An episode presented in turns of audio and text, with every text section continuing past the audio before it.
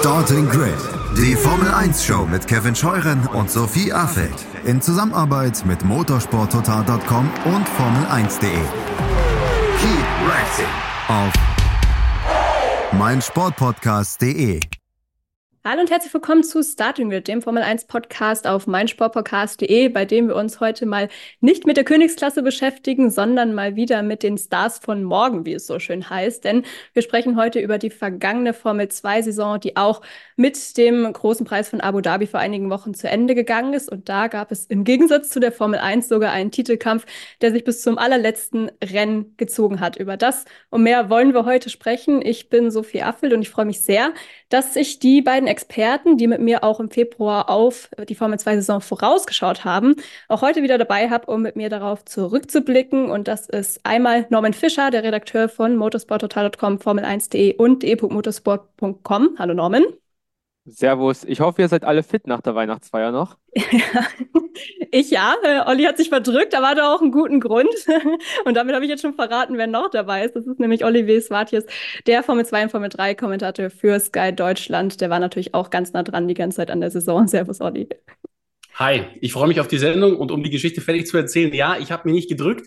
Ähm, ich bin vor kurzem Vater geworden und die väterlichen Pflichten, gerade in der Elternzeit, die gehen dann eben einer Weihnachtsfeier vor. Ja, so ist es. Ich habe dafür beide Feier mitgenommen von Formel 1D und von Sky. Also wir waren trotzdem gut vertreten und äh, Nachwuchs ist eigentlich ein ganz gutes Stichwort auch, dass wir damit dann schon geliefert haben. Denn darum geht es eben heute im Thema Motorsport. 13 Formel 2 Rennwochenenden liegen hinter uns und über diese 26 Rennen über die Saison hinweg hat sich eben ein Zweikampf um den Titel entwickelt, der bis zum Ende angehalten hat und zwar zwischen Theo Pocher und Friedrich Vesti. Und wir wollen auch gar nicht viel Zeit verlieren, sondern direkt reinstarten in die Analyse. Ich habe mir gedacht, wir bauen das Ganze einfach so auf, dass wir ähm, ja die Tipps, die wir zu Saisonstart abgegeben haben, heute einfach mal durchgehen. Und ich glaube, da ist es nur richtig, auch mit der wichtigsten Kategorie zu starten, nämlich mit dem Champion der Saison. Und da habt ihr beide, das kann ich schon mal sagen, den richtigen Riecher gehabt, denn ihr habt auf Theo Pocher gesetzt. Und der ist es eben auch, der sich da am Ende durchgesetzt hat und elf Punkte Vorsprung über die Ziellinie retten konnte gegen Frederik Vesti. Norman Theo Pocher, der ist ja auch schon mit einem ja, ganz guten Punktepolster in das letzte Rennwochenende in Abu Dhabi gegangen, ähm, war deshalb auch der Favorit. Aber ist er denn für dich jetzt am Ende der Saison auch der verdiente Titelträger des Jahres 2024? Ja, das ist die Frage, wie man das sieht. Wenn man nach Bernie Ecclestone geht und seinem Medaillensystem, was er ja irgendwann mal einführen wollte, dann müsste man sagen, nein, weil er hat ja nur einen Sieg geholt. Und das gleich im ersten Event in Bahrain. Und wenn man sich dagegen äh, Westis Bilanz anschaut, ich glaube 1, 2, 3, 4, 5, 6 Siege. Das ist schon mal eine andere Hausnummer, aber am Ende hat es dann die Konstanz gemacht. Und ich finde, wer am Ende die meisten Punkte geholt hat, der hat es am Ende auch verdient. Natürlich gibt es immer das ein oder andere bisschen Glück und Pech in der Saison. Wenn wir jetzt an Wessi denken und sein Malheur in Sandfurt, wo ihm da beide Räder nach dem Stock weggeflogen sind. Die Punkte, die sind natürlich schon wertvoll, die man da verliert. Aber ich würde jetzt nicht sagen, dass Porsche ein unverdienter Meister geworden ist, auch wenn ich persönlich sage und erwartet hätte, dass er es ein bisschen souveräner gestaltet. Er war für mich eigentlich schon vor seiner zweiten Formel-2-Saison der Favorit auf den Titel, hat nicht geklappt und deswegen war er für mich jetzt auch im dritten Anlauf der haushohe Favorit und dafür ist es ein bisschen knapp geworden, finde ich. Ja, hast gesagt, einmal stand er nur ganz oben. So wenig äh, Siege hatte noch nie ein Formel-Zeit-Champion, seit es die äh, Serie so in ihrer jetzigen Form gibt. Aber, das hast du auch gesagt, die Konstanz hat es am Ende gemacht, Olli. Ich glaube, zehnmal stand er auf dem Podium, ähm, war also ein wichtiger Faktor. Du hast ja die Saisons, ähm, also die ersten beiden Saisons in der Formel 2 mit ihm auch schon kommentiert. Ähm, ist dir sonst noch irgendwie was aufgefallen, was vielleicht den Theo Pocher aus den letzten Jahren ähm, oder was ja, was den unterscheidet vielleicht vom Theo Pocher in diesem Jahr, was ihm dann am Ende zum Titel verholfen hat? Ähm, ja, ich glaube, er ist, er ist einfach noch mal ein bisschen reifer, erfahrener geworden. Gleichzeitig ist aber natürlich dieser Druck dazu gekommen, weil er genau wusste, er muss den Titel holen. Und ähm, ich bin da tatsächlich der gleichen Meinung ähm, wie Norman ich hätte mir von, von, von Theo Pocher in der dritten Saison auch eine größere Dominanz erwartet. Ähm, und dabei geht es mir jetzt gar nicht so sehr um die Siege. Ja, er ist für mich irgendwie so der Kike Rosberg der Formel 2, der hat es ja 1982 geschafft, in der Formel 1 mit einem Sieg ähm, Weltmeister zu werden. Und es ist schon überraschend, aber das Entscheidende ist, Und das sagen wir immer wieder, nicht unbedingt der einzelne Sieg, sondern es geht einfach um die Konstanz. Und das muss man auf der anderen Seite sehen, wenn man sich überlegt, dass Westi sechs Rennen gewinnt und am Ende trotzdem nicht die Meisterschaft holt, während sein Konkurrent nur einmal gewinnt, zeigt eben auch, dass da viele ähm, Rennen gewesen sind, wo einfach was nicht gepasst hat. Und ihr habt diese Situation in Sanford angesprochen. Klar, da konnte er nichts dafür, als ihn die Hinterräder überholt haben. Aber ich erinnere gerne auch an Spa vor der Sommerpause. Da hat er das Auto weggeworfen auf den Weg in die Startausstellung. Wenn man sich überlegt, also auch da hat er selber Punkte weggeworfen. Von dem her, ähm, ja, Theo Pocher ähm, ist nicht so überzeugend Meister geworden, wie ich das im Voraus erwartet hätte. Ähm, trotzdem meiner Meinung nach auch am Ende äh, zählen, zählen Punkte und die lügen nicht. Ähm, er, hat, er hat den Titel geholt. Trotzdem, ähm, um konkret auf deine Frage zu kommen, ähm, er hat, glaube ich, noch ein bisschen mehr Erfahrung mit reingebracht. Er war vor allem zu Beginn der Saison relativ locker, deshalb ist er da auch gut reingekommen, weil er wusste, er geht hier mit, mit, ähm, mit sehr viel Erfahrung in diese Saison. Ich finde aber trotzdem, dass man dann unter der Saison gemerkt hat, wenn es dann nicht mehr so gut gelaufen ist, dann ist er auch da, sage ich mal, nicht so dominant gewesen, wie ich das von ihm erwartet hätte. Deshalb für mich, um die Frage konkret zu beantworten, die richtige Lernkurve ist für mich gefühlt ein bisschen zu flach gewesen, auch wenn er am Ende verdient den Meistertitel geholt hat. Mhm. Ja, das ist äh, ja auch immer so dieses Thema, ne? die, die Entwicklung. Und ähm, auch wenn wir sagen, es ist eben schon das dritte Jahr, klar, er hat viel Erfahrung. Norman, aber dieses Jahr drei, das ist ja was, da hätten wir letztes Jahr eine Saisonrückschau gemacht, dann hätten wir da auch bei Felipe Trugovic drüber geredet. Ja, es ist äh, ja, ja schon so, dass die Leute immer erwarten, dass die richtig großen Supertalente ähm, den Titel schon in Jahr eins oder zwei holen. Ähm, glaubst du auch deshalb, dass deshalb ähm, ja bei Theo Pocher vielleicht auch so ein kleines Geschmäckle bleibt bei diesem äh, Titelgewinn. Klar, er hat ihn geholt, aber es war eben ja nicht so dominant und eben auch nicht so früh, wie man es einfach erwartet hätte dafür, dass er ja ähm, oder dass er halt dann eigentlich Formel 1 Ambitionen dann hat natürlich auch am Ende des Tages. Absolut. Also erinnert ihr euch an Esteban Ocon 2015 GP3? Der ist auch nur mit einem Titel, äh, mit einem Rennen geworden, und zwar im ersten Rennen und hat dann irgendwann neun Siege, äh, neun Siege sage ich, neun zweite Plätze am Stück geholt. Das nur noch, noch mal äh, zum Vergleich mit Porsche.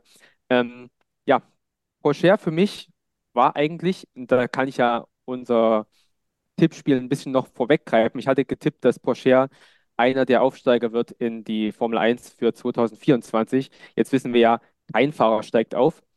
Aber ja, hätte er es im zweiten Jahr geschafft, die Formel 2 zu gewinnen, dann wäre sein Aufstieg, denke ich, äh, fix gewesen.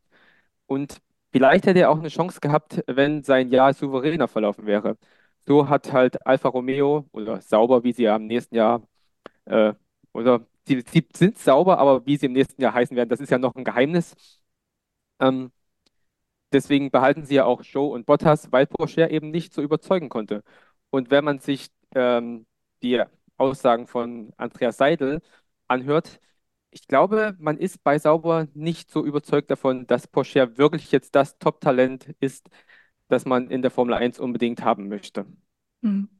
Ja, man hätte ja sonst auch die Chance gehabt. Ich meine, man hat den Vertrag von Joe ja auch ähm, in der Saison erst verlängert. Der wäre ja ausgelaufen, von daher, wenn man ihn hätte austauschen wollen ähm, und ähm, ja, Boucher die Chance hätte geben wollen, dann hätte man das natürlich durchaus tun können, auch wenn da ähm, noch nicht feststand, dass er jetzt den Titel am Ende holt. Aber die Chance war ja immer die ganze Saison über gegeben.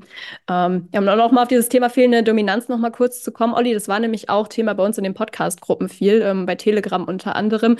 Ähm, auch Grüße an Falco an dieser Stelle. Der hat nämlich so ein bisschen die Diskussion da aufgebaut gebracht, ob Poucher vielleicht dieses dritte Jahr insgesamt jetzt ein bisschen geschadet hat, auch wenn er den Titel geholt hat, aber diese Dominanz eben gefehlt hat. Ähm, würdest du da mitgehen oder würdest du sagen, hat er jetzt trotzdem genug gezeigt, um sich weiter zu empfehlen für die Königsklasse? Oder hätte er vielleicht lieber den Lawson-Weg beispielsweise gehen sollen und mit guten Ergebnissen in anderen Rennserien versuchen sollen zu überzeugen? Ja, ich finde es so ein bisschen schwierig, jetzt davon zu sprechen, wenn jemand ähm, Meister wird in einer Saison, das in diese Saison tatsächlich geschadet hat. Ähm, interessant ist das, was Norm eben gesagt hat. Ich bin mir auch sehr sicher, hätte er letztes Jahr die Meisterschaft gewonnen, dann würde er 2024 womöglich tatsächlich in der, in der, in der Formel 1 fahren. Ähm, hat ihm die Saison geschadet. Ich denke trotzdem, ähm, auch, auch, auch wenn sie ihm nicht wirklich schadet, wenn du Meister wirst, den Punkt, den ich eben angesprochen habe, dass schon offensichtlich geworden ist, dass er sich auch im dritten Jahr dann nicht mehr so steigern konnte, wie es viele erwartet haben, weil er für viele schon in der zweiten Saison der Meisterschaftskandidat war. Da hat das nicht gepackt, weil ein Filipe Drugovic ja mit großem Vorsprung die Meisterschaft gewonnen hat. Ähm, und dann, glaube ich, haben alle gedacht und deshalb ähm, klar, können Norman und ich jetzt sagen, wir können uns auf die Schulter klopfen, wir haben den Meister getippt, ähm, aber irgendwie war das ja jetzt auch keine große Kunst, auf Theo Pocher zu setzen. Und wenn man dann eben sieht, dass es doch so knapp war, dass er nicht mehr als einen Sieg hingebracht hat, dann verstehe ich schon, dass einige sagen, die Saison ähm, hat ihm vielleicht mehr geschadet, weil man dabei eben auch sehen konnte, ein, du hast es gerade angesprochen, Sophie, ähm, ein Andreas Seidel, der sagt, man ist vielleicht doch nicht so überzeugt. Das sah vielleicht in den ersten beiden Jahren in der Formel 2 noch anders aus. Trotzdem hat er am Ende abgeliefert, ist Meister geworden und, und hat sich dagegen ein paar ganz gute Piloten durchgesetzt. Deshalb, ich würde jetzt nicht unbedingt sagen, dass sie ihm geschadet hat. Aber es hat ihm jetzt trotzdem nicht unbedingt geholfen, die Formel 1-Teams direkt von ihm zu überzeugen. Ja, das wird er jetzt dann ähm, im kommenden Jahr nochmal versuchen, nämlich in der Superformula dann in Japan ähm, und wird vielleicht auch hoffen, er ist ja weiter auch Test- und Ersatzfahrer für Sauber, ähm, ja, dass er da vielleicht auch mal so einen spontanen Einsatz bekommt, wie eben Liam Lawson beispielsweise oder Nick de Vries vor, wann waren das jetzt, zwei Jahren? Nee, letztes Jahr ja, letztes Jahr noch haben wir ja nicht 2024. Und äh, ja, dass es dann vielleicht auf die Art und Weise auch irgendwie funktioniert. Ähm, so viel zu Theo Poucher an der Stelle. Ich glaube, es ist nur fair, dass wir auch noch mal kurz ähm, separat über Frederik Westi sprechen, Norman. Der war ja witzigerweise im letzten Jahr noch der Teamkollege von Theo Poucher, ist jetzt aber über den Winter zu Prema gewechselt und wurde da jetzt zu seinem größten Konkurrenten. Ein Großteil der Saison hat er ja ähm, sogar die Meisterschaft auch angeführt, aber am Ende hat es eben nicht gereicht. Ähm, ihr habt ja die Situation, wo er durchaus auch auch viel Pech hatte, auch eben schon angesprochen und auch die Fehler. Ähm, was würdest du jetzt trotzdem sagen, wer war für dich insgesamt gesehen jetzt der bessere Pilot? Ähm, Theo Poucher oder Frederik Westi, kann man das so sagen? Ich finde, sie sind beide irgendwie gleichwertig. Sie haben für mich eine ähnliche Leistung gebracht. Porsche war etwas konstanter als Vesti, der ja, wie schon oft gesagt, mehr Siege hat. Aber ich finde, sie haben sich in Sachen Fehlern beide nicht so viel genommen. Da, da waren wir ein bisschen zu viel dabei. Wenn wir uns an Monza erinnern, da hat sich Vesti ja auch weggedreht.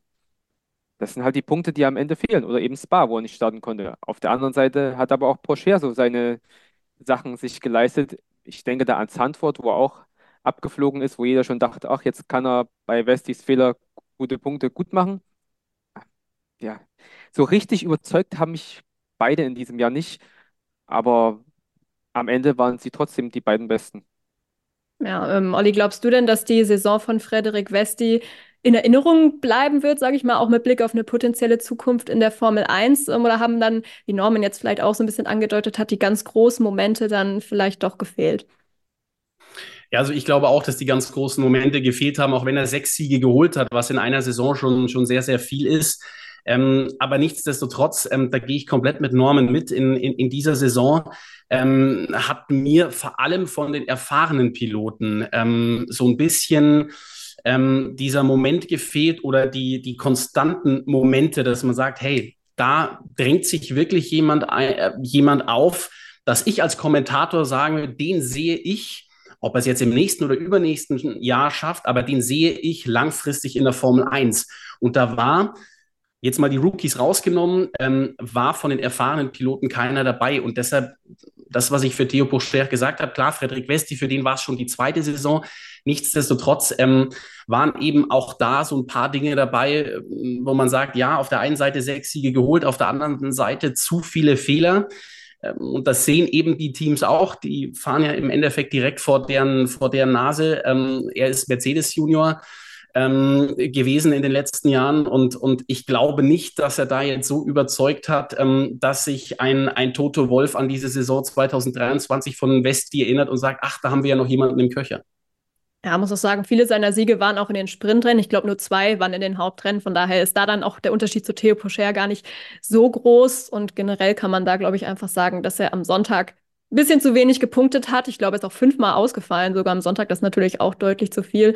Und gerade diese drei Rennwochenenden hintereinander mit, was war das jetzt, Bar, Sanford und Monster, die haben natürlich da richtig reingehauen im negativen Sinne. Also ja, da irgendwie ähm, bittere, bittere Phase gewesen für Frederik Westi. Ja, so viel zum äh, Titelkampf an dieser Stelle. Mit dem hatte der Fahrer auf Platz 3 nichts zu tun. Keine Sorge, wir gehen nicht alle Fahrer durch, aber äh, Platz 3 passt an dieser Stelle ganz gut, weil da nämlich der Fahrer gelandet ist, den ich als Meister getippt habe. Das war nämlich Alpine Junior Jack Dwin. Und äh, man muss sagen, Olli, Hätte die Saison erst in Spielberg begonnen, ja, bei der Saison Halbzeit, dann wäre Jack Doohan in der Tat Meister gewesen. Aber klar, davon kann er sich nichts kaufen. Ich kann mir dafür auch nichts kaufen bei meinem Tipp. Aber das zeigt irgendwie schon, es war irgendwie eine kuriose Saison für Jack Doohan, oder? Total. Also es war für mich schon sehr kurios, weil ich habe ihn jetzt nicht als Meister getippt, ja, aber er war für mich ganz klar einer der Meisterschaftskandidaten, der ist Theo Pourcher schwer machen könnte. Und davon war er ja zu Beginn der Saison meilenweit weg. Ich versuche jetzt hier auch nochmal so kurz auf die Rennübersicht zu gehen. Ähm, ich glaube, bis Baku Monaco war der irgendwie auf Platz 13, 14 in der Fahrerwertung, wo man sich denkt, was ist denn mit dem los? Aber du hast es eben angesprochen, wenn wir Spielberg und Silverstone mal als Saisonstart genommen hätten, dann wäre er eben Meister geworden. Und hinten raus war er der Fahrer, der am konstantesten und, und, und am besten gepunktet hat. Ähm, und ich, ich kann es mir, mir nicht so richtig erklären bei ihm, ähm, weil er ist ja auch ein erfahrener Mann gewesen jetzt in der, in der, in der, ähm, das, in, in der Formel 2. Das wäre so ein typisches Rookie-Jahr gewesen. Am Anfang bisschen, schwier äh, bisschen schwierig reinkommen und dann irgendwann Auto verstanden, Systeme verstanden, Renningenieur verstanden und dann funktioniert das Ganze.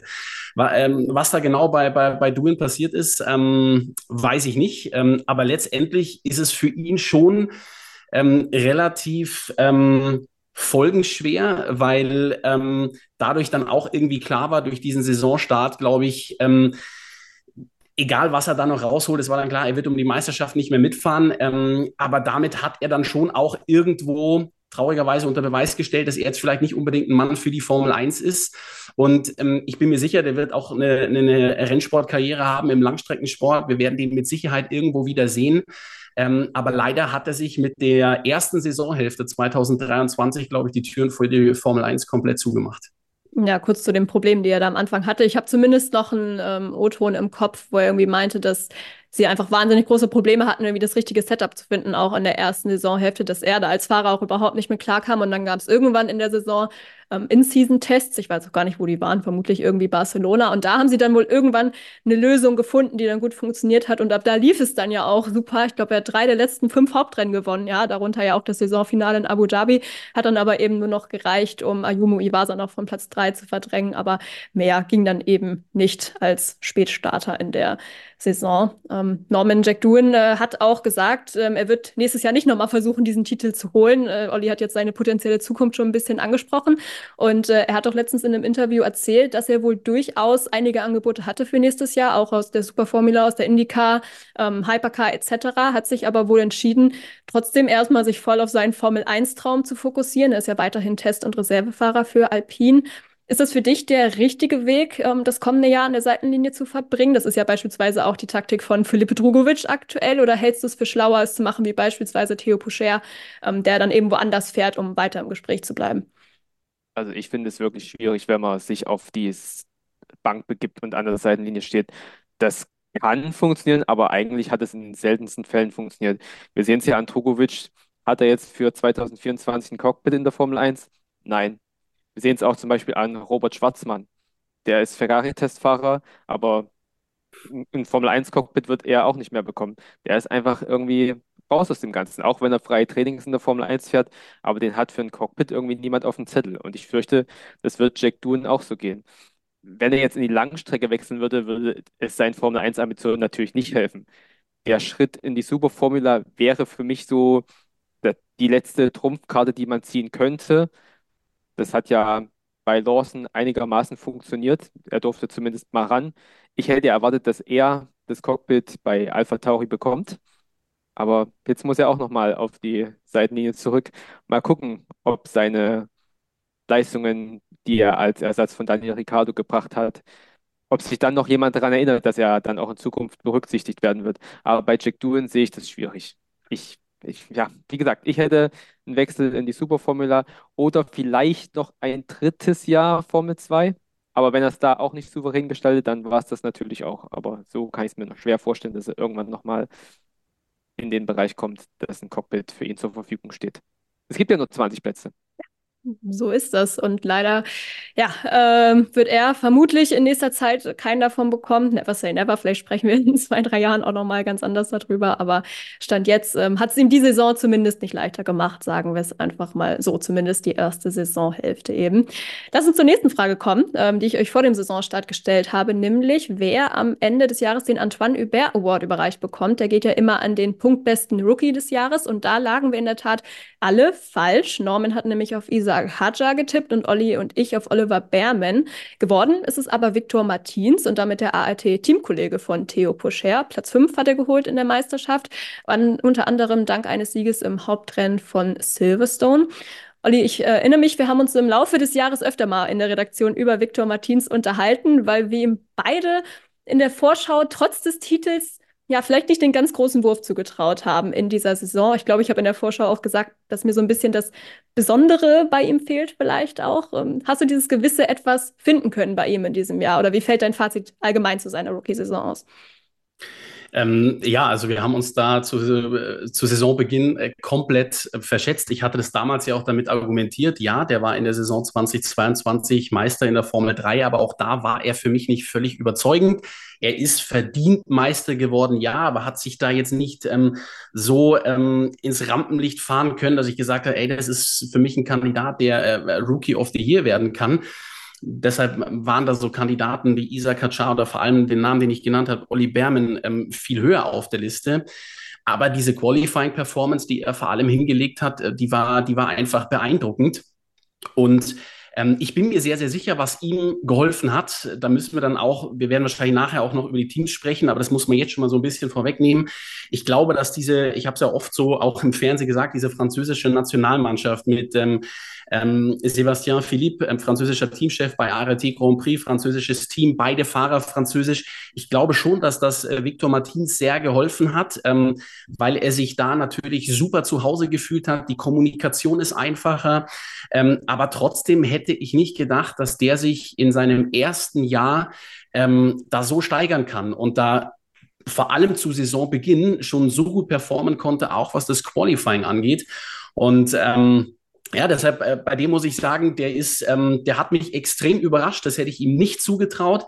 Ähm, und deshalb sind für mich, weil der Meister nicht wirklich überzeugend war, für mich sind die beiden größten Überraschungen mit dem Rookie of the Year, Victor Martins, und er ist jetzt nicht Rookie of the Year geworden, aber die andere große Überraschung kann ich schon mal vorwegnehmen, ist Kuschmeini.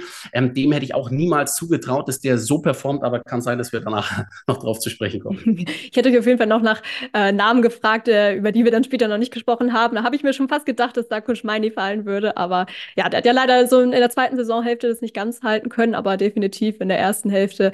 Ja, hätte ich auf jeden Fall auch nicht mit gerechnet. Das kann ich auch offen zugeben. Ähm, Norman äh, Victor Martins, der ist ja wie Jack Doohan, über den wir gerade gesprochen haben, auch Alpine Junior. Klar, Doohan war jetzt in der WM ein bisschen, äh, in der WM, in der Meisterschaft, sorry, ist ja offiziell keine WM, ähm, ein bisschen besser platziert gewesen. Aber als Rookie kann man sagen, hat Martins Jack Doohan da schon ordentlich Feuer unterm Hintern gemacht. Oder auch was dieses Alpine-interne Duell angeht. Das stimmt. Ich hätte eigentlich auch erwartet, dass Alpine ihm ähm, die Formel 1-Tests zur Verfügung stellt, also ein freies Training. Aber die hat ja Duen bekommen. War für mich etwas überraschend. Ich muss übrigens äh, Abbitte leisten. Ich hätte tatsächlich doch so rückblickend gedacht, dass ich Martins getippt hätte, weil ich eigentlich viel von ihm halte. Aber Hadjar, der Tipp war ja mal komplett daneben. Der ist 14. geworden. Aber anscheinend steht er bei Red Bull sehr hoch im Kurs, weil er durfte ja für Alpha Tauri die Trainings bestreiten, obwohl da einige Red Bull-Kandidaten vor ihm lagen. Aber ja, zurück zu Martins, äh, ja, ich fand ihn auch wirklich beeindruckend, was er gemacht hat. Der Speed war unbestritten. Am Saisonbeginn hat er halt ein paar Fehler gemacht. Ich erinnere mich an das Rennen in Saudi-Arabien, wo er sich in Führung liegend rausgedreht hat und so oder an Baku, wo er dann auch verunfallt ist nach diesem komischen Restart, wo da in der ersten Kurve viele in der Mauer sind. Und dann wurde er noch disqualifiziert. Also es sah am Anfang schon sehr schlecht aus. Und ich habe mich mit ihm dann tatsächlich unterhalten im Rahmen der Formel E in Berlin. Da ist er nämlich den Rookie-Test gefahren. Und ich war eigentlich beeindruckt so von seiner Einstellung. Er, er war sehr zuversichtlich, dass er ähm, sich noch steigern kann und auch ein gutes Wort in der Meisterschaft noch mitreden kann. Und ich habe gedacht, ja, mal gucken. Aber ich finde, leistungstechnisch hatte das absolut abgeliefert. Und für mich wäre er jetzt, wenn ich bei Alpine wäre, so der erste Kandidat, den ich in ein Formel 1 Auto setzen würde, weil ich wäre gespannt, was er dort machen kann. Leider hat halt Alpine das Problem, dass sie überhaupt keine Connections haben in der Formel 1. Sie haben kein Kundenteam als Motor. Deswegen hm, bleibt abzuwarten, ob da irgendwas passiert. Ja, vielleicht bekommt er ja nächstes Jahr mal die Chance für ein erstes freies Training. Wer weiß. Es wäre ihm, glaube ich, zu gönnen, auch wenn Jack Doohan da bestimmt auch äh, auf ein bisschen Fahrzeit besteht, wenn er denn schon quasi alle stehen und liegen lässt, um da. Ähm, ja, Aber ich glaube, das, das hat ihm tatsächlich wehgetan. Ich weiß nicht, ob ihr äh, Insta Live gesehen habt vor dem äh, letzten Wochenende in Abu Dhabi. Das waren Olli Berman und ähm, Victor Martins, die sich da gegenseitig quasi die Fragen gestellt haben. Und ich habe mir das vor dem Wochenende natürlich angeschaut und Olli Berman, der hat da natürlich, die haben sich gefragt, was haben wir jetzt so gemacht zwischen Monza und Abu Dhabi, wo er gefühlt äh, ein halbes Jahr vergangen ist.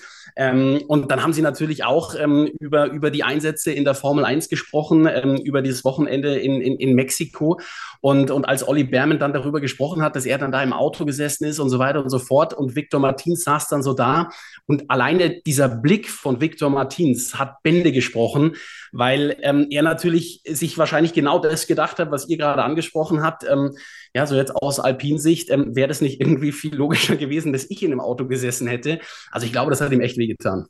Ja, war wirklich bitter. Aber du hast damit schon eine sehr gute Überleitung äh, jetzt gelegt, weil wir wollen natürlich auch noch kurz über Oliver Berman äh, sprechen, der vermutlich neben Viktor Martins auch einer der Titelaspiranten im kommenden Jahr sein wird und eben jetzt auch ähm, sich hart gebettelt hat mit ähm, Viktor Martins eben um diesen Rookie-Titel. Ähm, ich glaube, Norman, die Erwartungen waren aufgrund seiner guten Rookie-Saison in der Formel 3 im letzten Jahr schon relativ hoch, zumal er ja auch für Bremer am Start war, mit dem man irgendwie dann doch immer rechnet.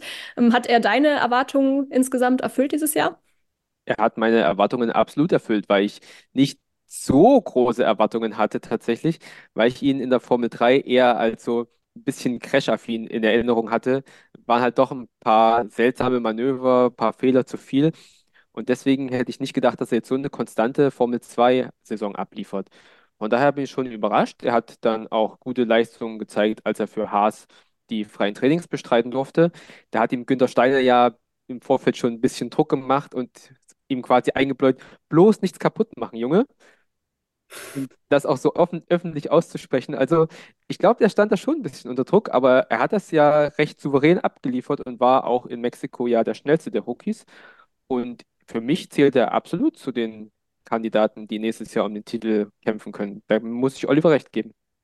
Ja, ich muss zugeben, meine Erwartungen waren auch äh, relativ hoch im Gegensatz dann zu dir. Ähm, vielleicht hat er bei mir aber noch ein paar Credits gehabt aus seiner oder seinen Formel 4 Saisons quasi oder der Saison 2000. 21 dürfte es vor allem gewesen sein, wo er wirklich sehr stark war.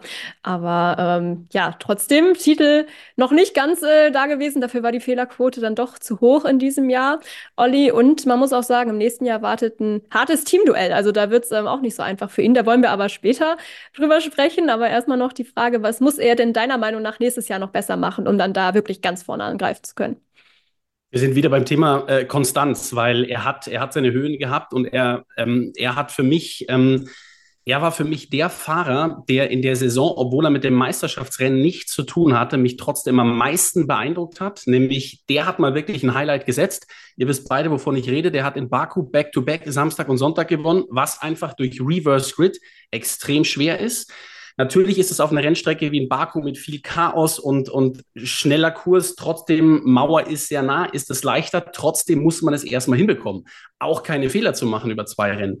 Und deshalb, das darf man auch nicht vergessen, Olli Berman hat drei Hauptrennen in dieser Saison gewonnen, ähm, hat eben dieses Back-to-Back Baku-Ding äh, gemacht.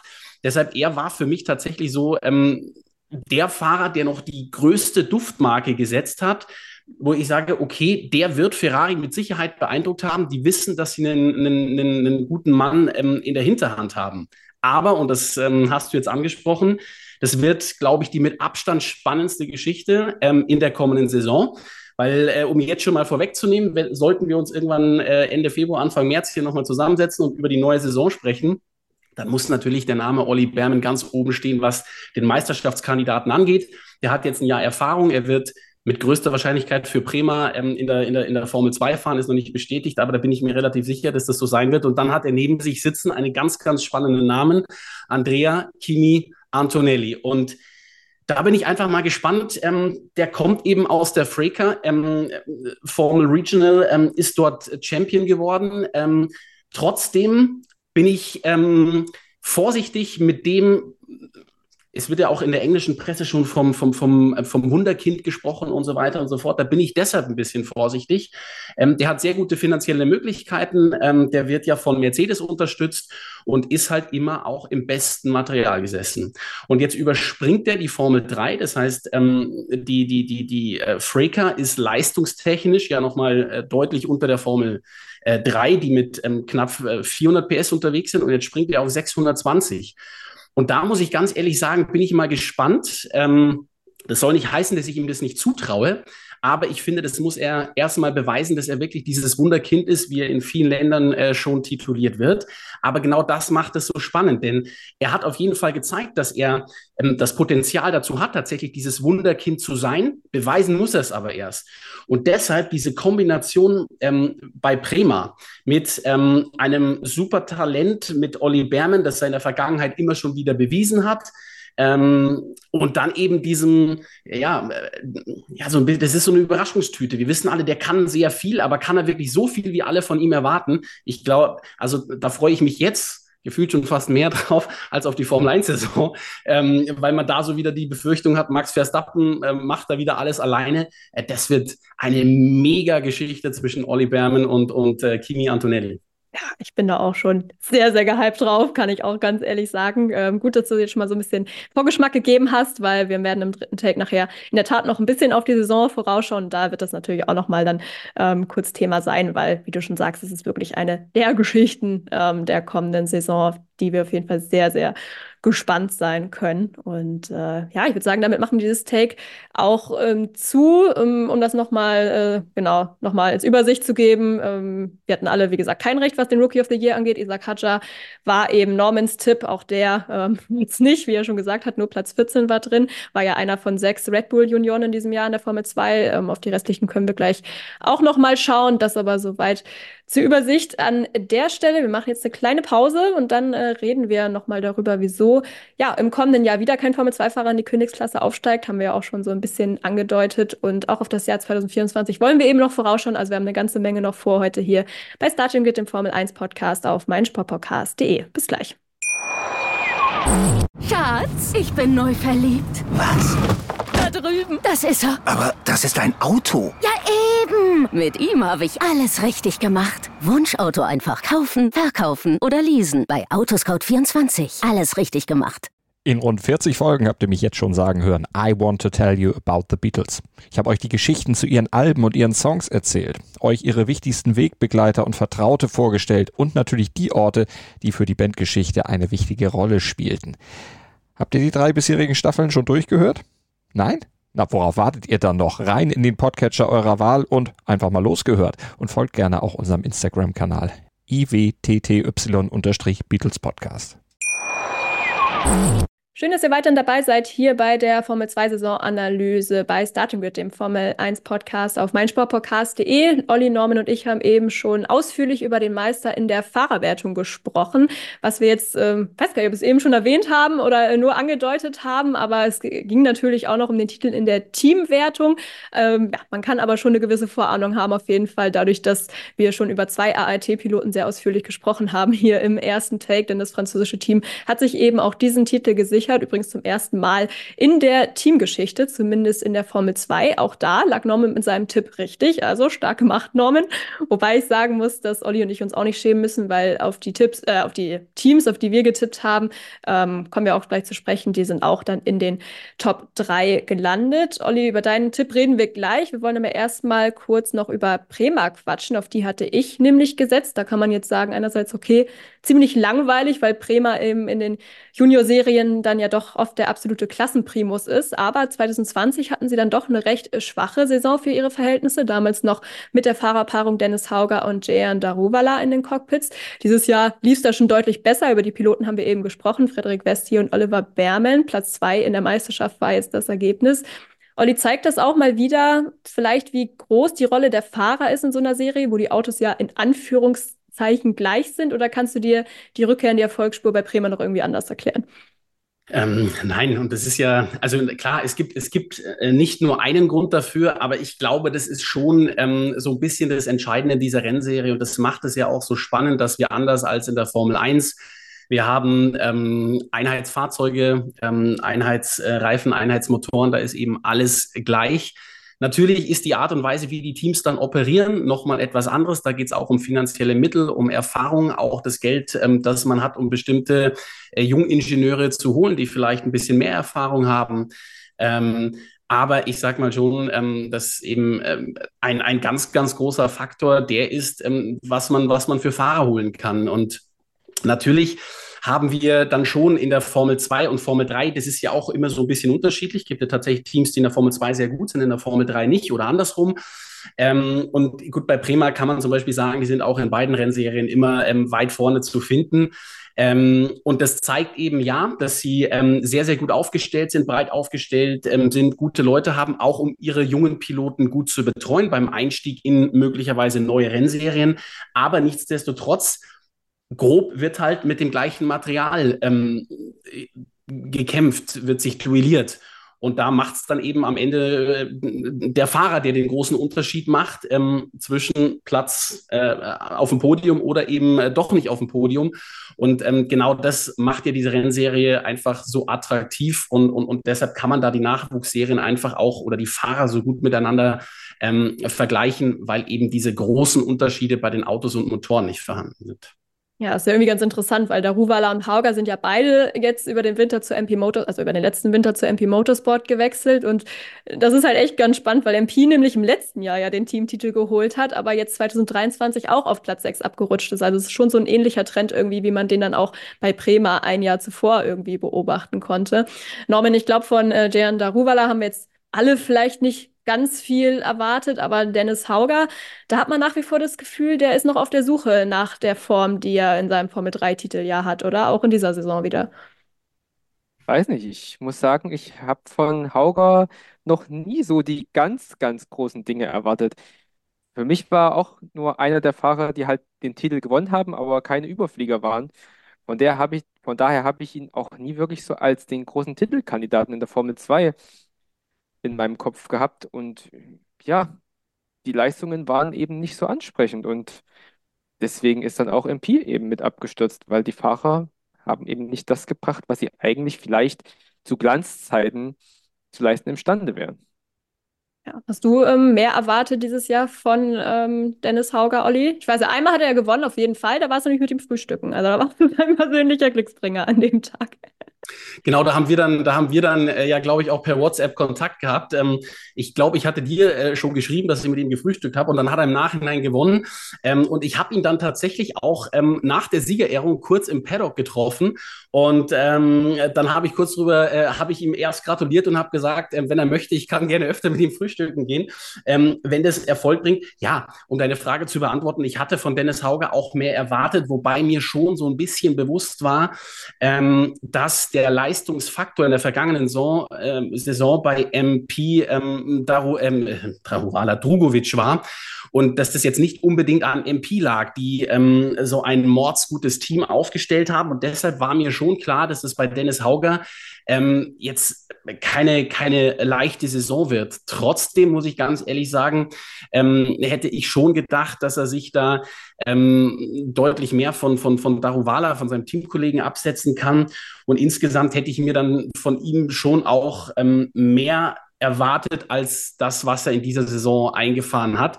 Ähm, also mich hat er ehrlich gesagt in der Formel 3 schon, schon überzeugt. Ich finde, da hat er schon einige Rennen ähm, gezeigt, ich muss aber, um ganz offen und ehrlich mal zu sprechen, ich bin ein großer Norwegen-Sympathisant.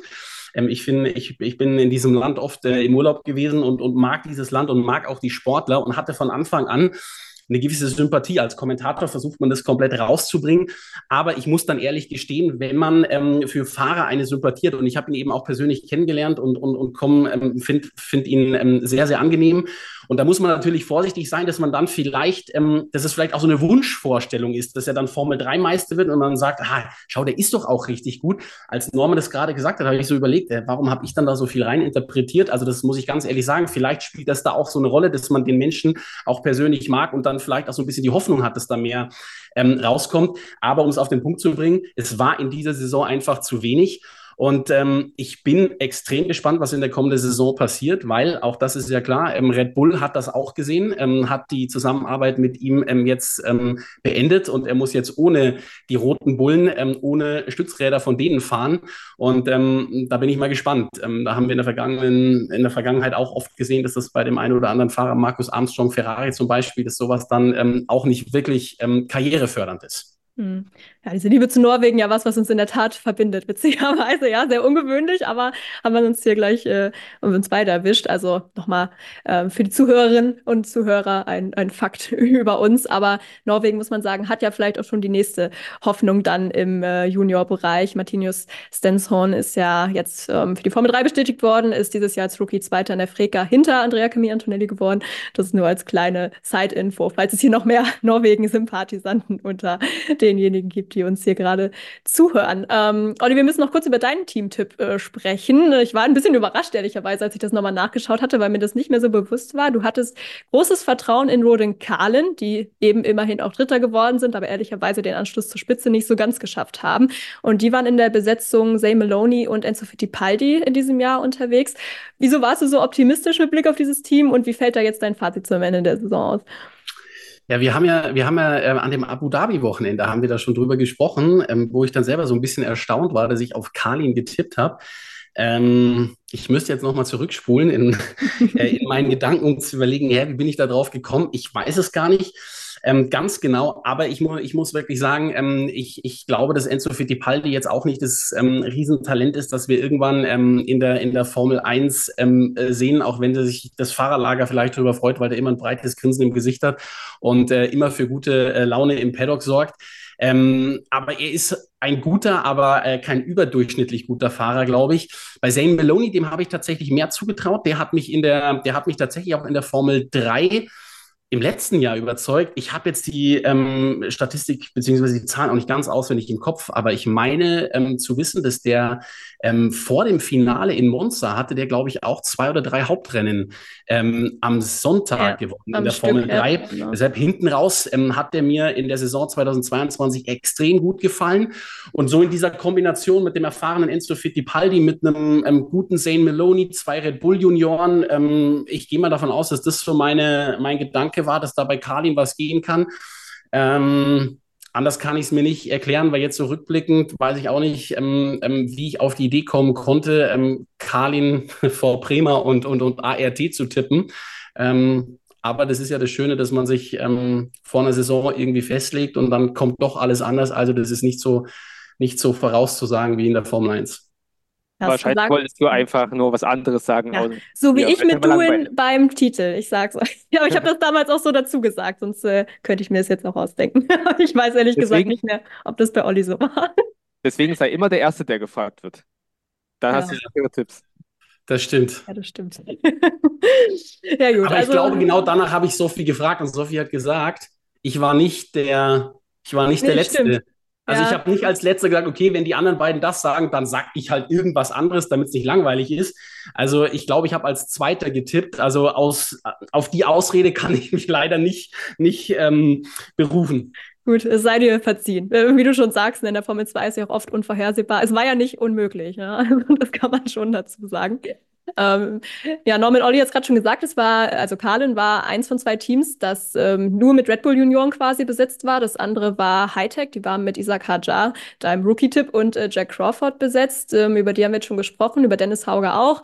Äh, der sechste im Bund war noch Ayumu Iwasa, der ist auch am besten platziert gewesen von allen am Ende mit Platz vier in der Meisterschaft. Aber insgesamt muss man sagen, es war aus Red Bull-Sicht eher eine durchwachsene Saison, oder?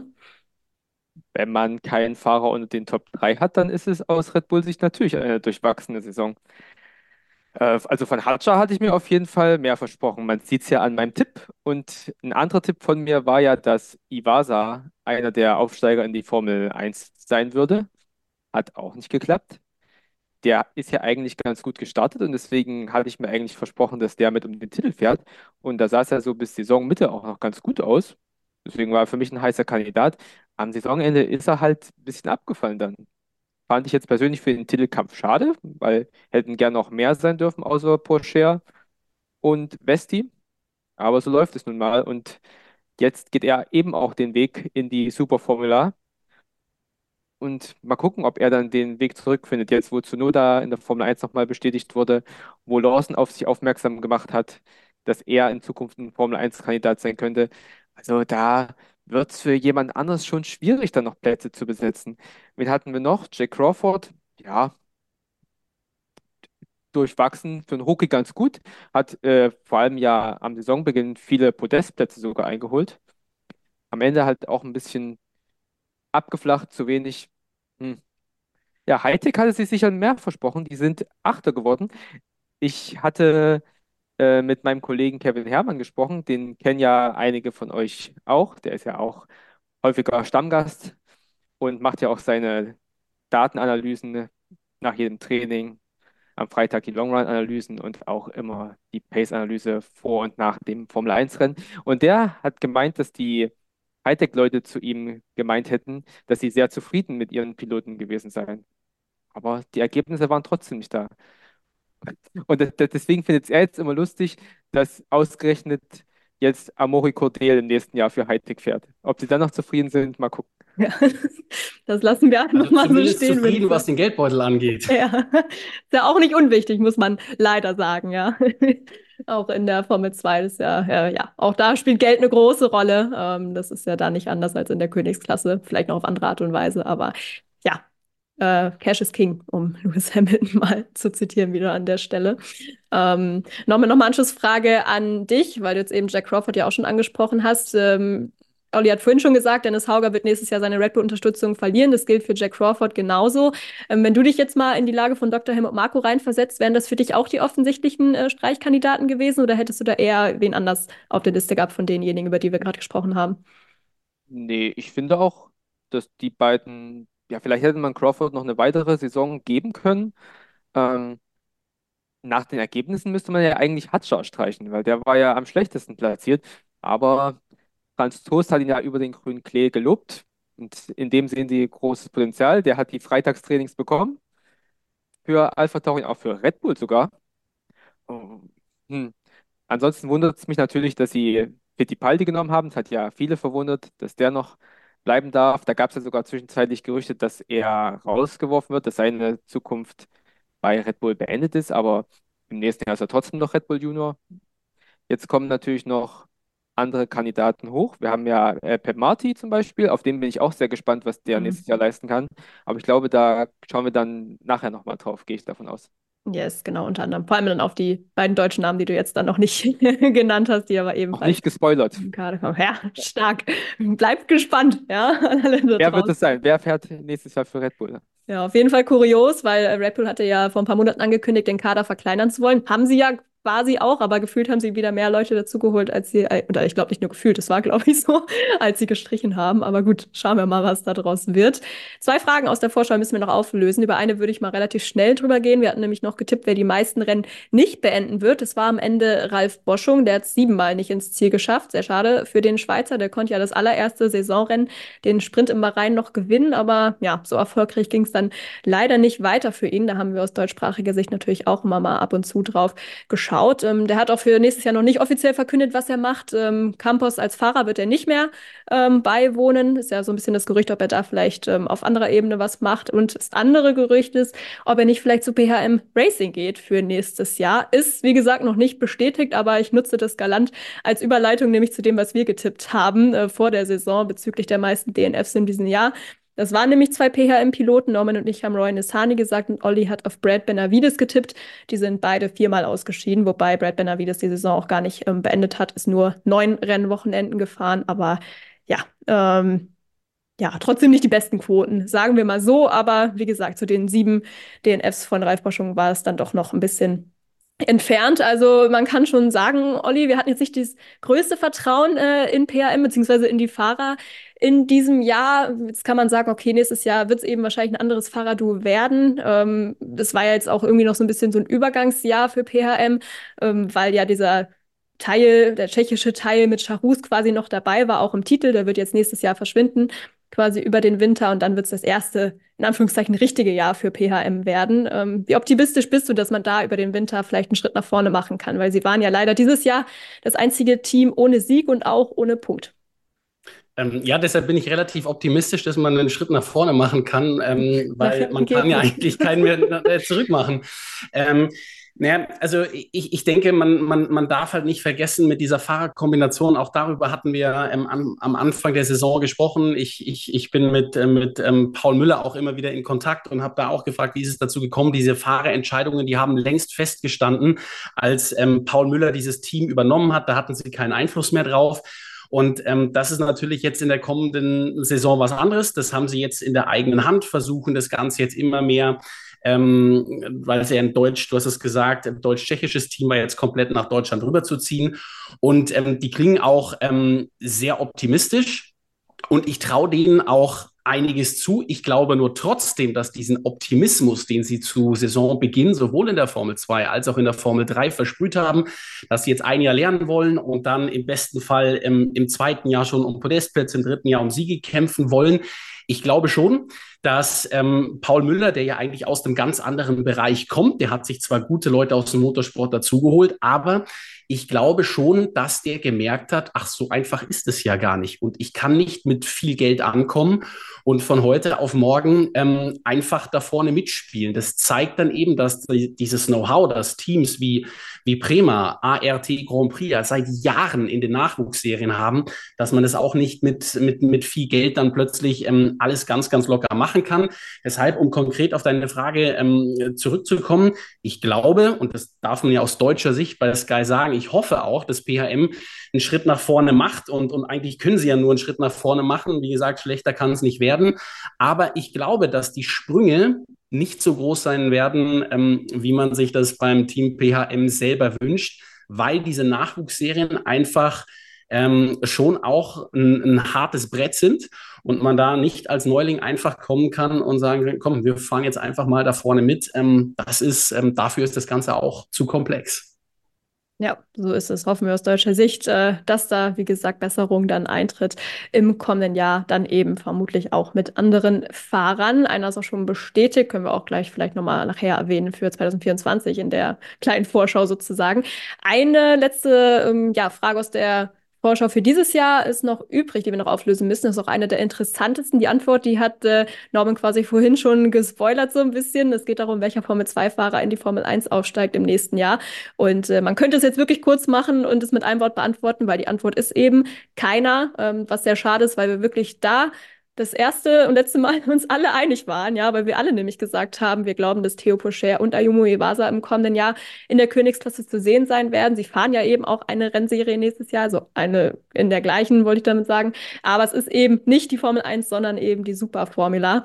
Ähm, Norman, wir haben auch schon am Anfang der Folge mit Blick auf Theo Pocher so ein bisschen drüber gesprochen, aber würdest du sagen, das spricht jetzt gegen den aktuellen Nachwuchs, den wir eben haben, oder vielleicht auch für die Stärke des aktuellen Fahrerfelds in der Formel 1, dass wir jetzt keinen Formel 2-Piloten inklusive des Champions ähm, in der Königsklasse haben werden nächstes Jahr. Ich finde eher, das spricht aktuell für eine Schwäche des Systems. Also ich bin ja kein Freund davon, dass wir aktuell nur 20 Plätze besetzen. Wegen mir bräuchte es auf jeden Fall noch mindestens zwei weitere Teams. Wegen mir könnte Andretti sofort loslegen. Ich hätte auch äh, die anderen Kandidaten mit berücksichtigt, die sich dann noch bei der FIA beworben hätten. Deswegen, es ist schade und es ist ja auch ein Trend erkennbar.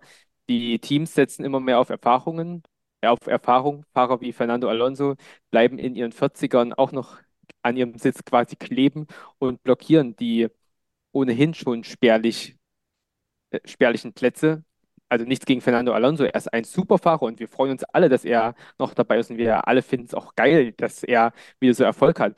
Aber es ist halt eben dieser Trend, dass die Fahrer immer längere Karrieren haben. Dann haben wir Leute wie Lance Stroll, die auch an ihrem Sitz kleben auf unbestimmte Zeit.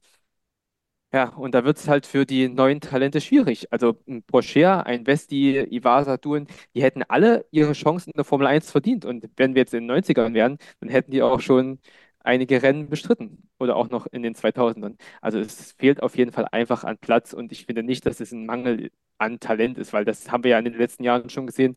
Mick Schumacher war jetzt der einzige seit einiger Zeit, der den direkten Aufstieg in die Formel 1 geschafft hat.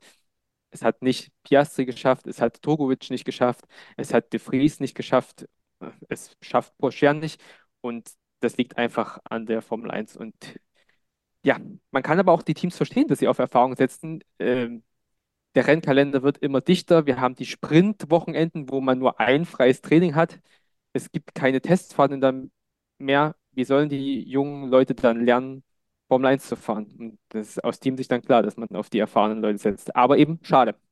Ja, hinzu kommt ja auch noch dann äh, ne, Sachen wie das Budget Cap. Ähm, wodurch natürlich Crashschäden dann auch nicht helfen. Und klar, bei einem Rookie, da steigen die Crashschäden eben. Das heißt, äh, du kannst es dir eigentlich nur erlauben, einen Rookie ins Team zu holen, wenn ähm, du das irgendwie auch wieder ausgleichen kannst, weil der zum Beispiel eben Geld mitbringt oder so. Ja, genau dasselbe gilt ja auch für Positionen der Konstrukteurs-WM, die man eventuell verliert und damit eben auch viel Preisgeld.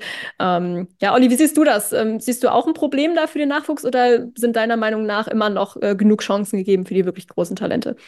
Ähm, also ich teile, ich teile die Meinung von Norman. Ich bin auch der Meinung, dass es ähm, dem System äh, gut tun würde, dass man ähm, noch zwei weitere Teams hat, dass man einfach 24 Cockpits hat. Ich glaube, das wäre nicht nur für die jungen Fahrer gut, sondern es wäre für die Zuschauer auch toll, weil 24 Autos im, im, im Feld machen einfach deutlich mehr Spaß. Klar, man versteht irgendwo die Teams, die sagen halt auch, wir wollen von dem Kuchen nichts abgeben, wir wollen es halt nicht ähm, durch zwölf teilen, sondern nur durch zehn.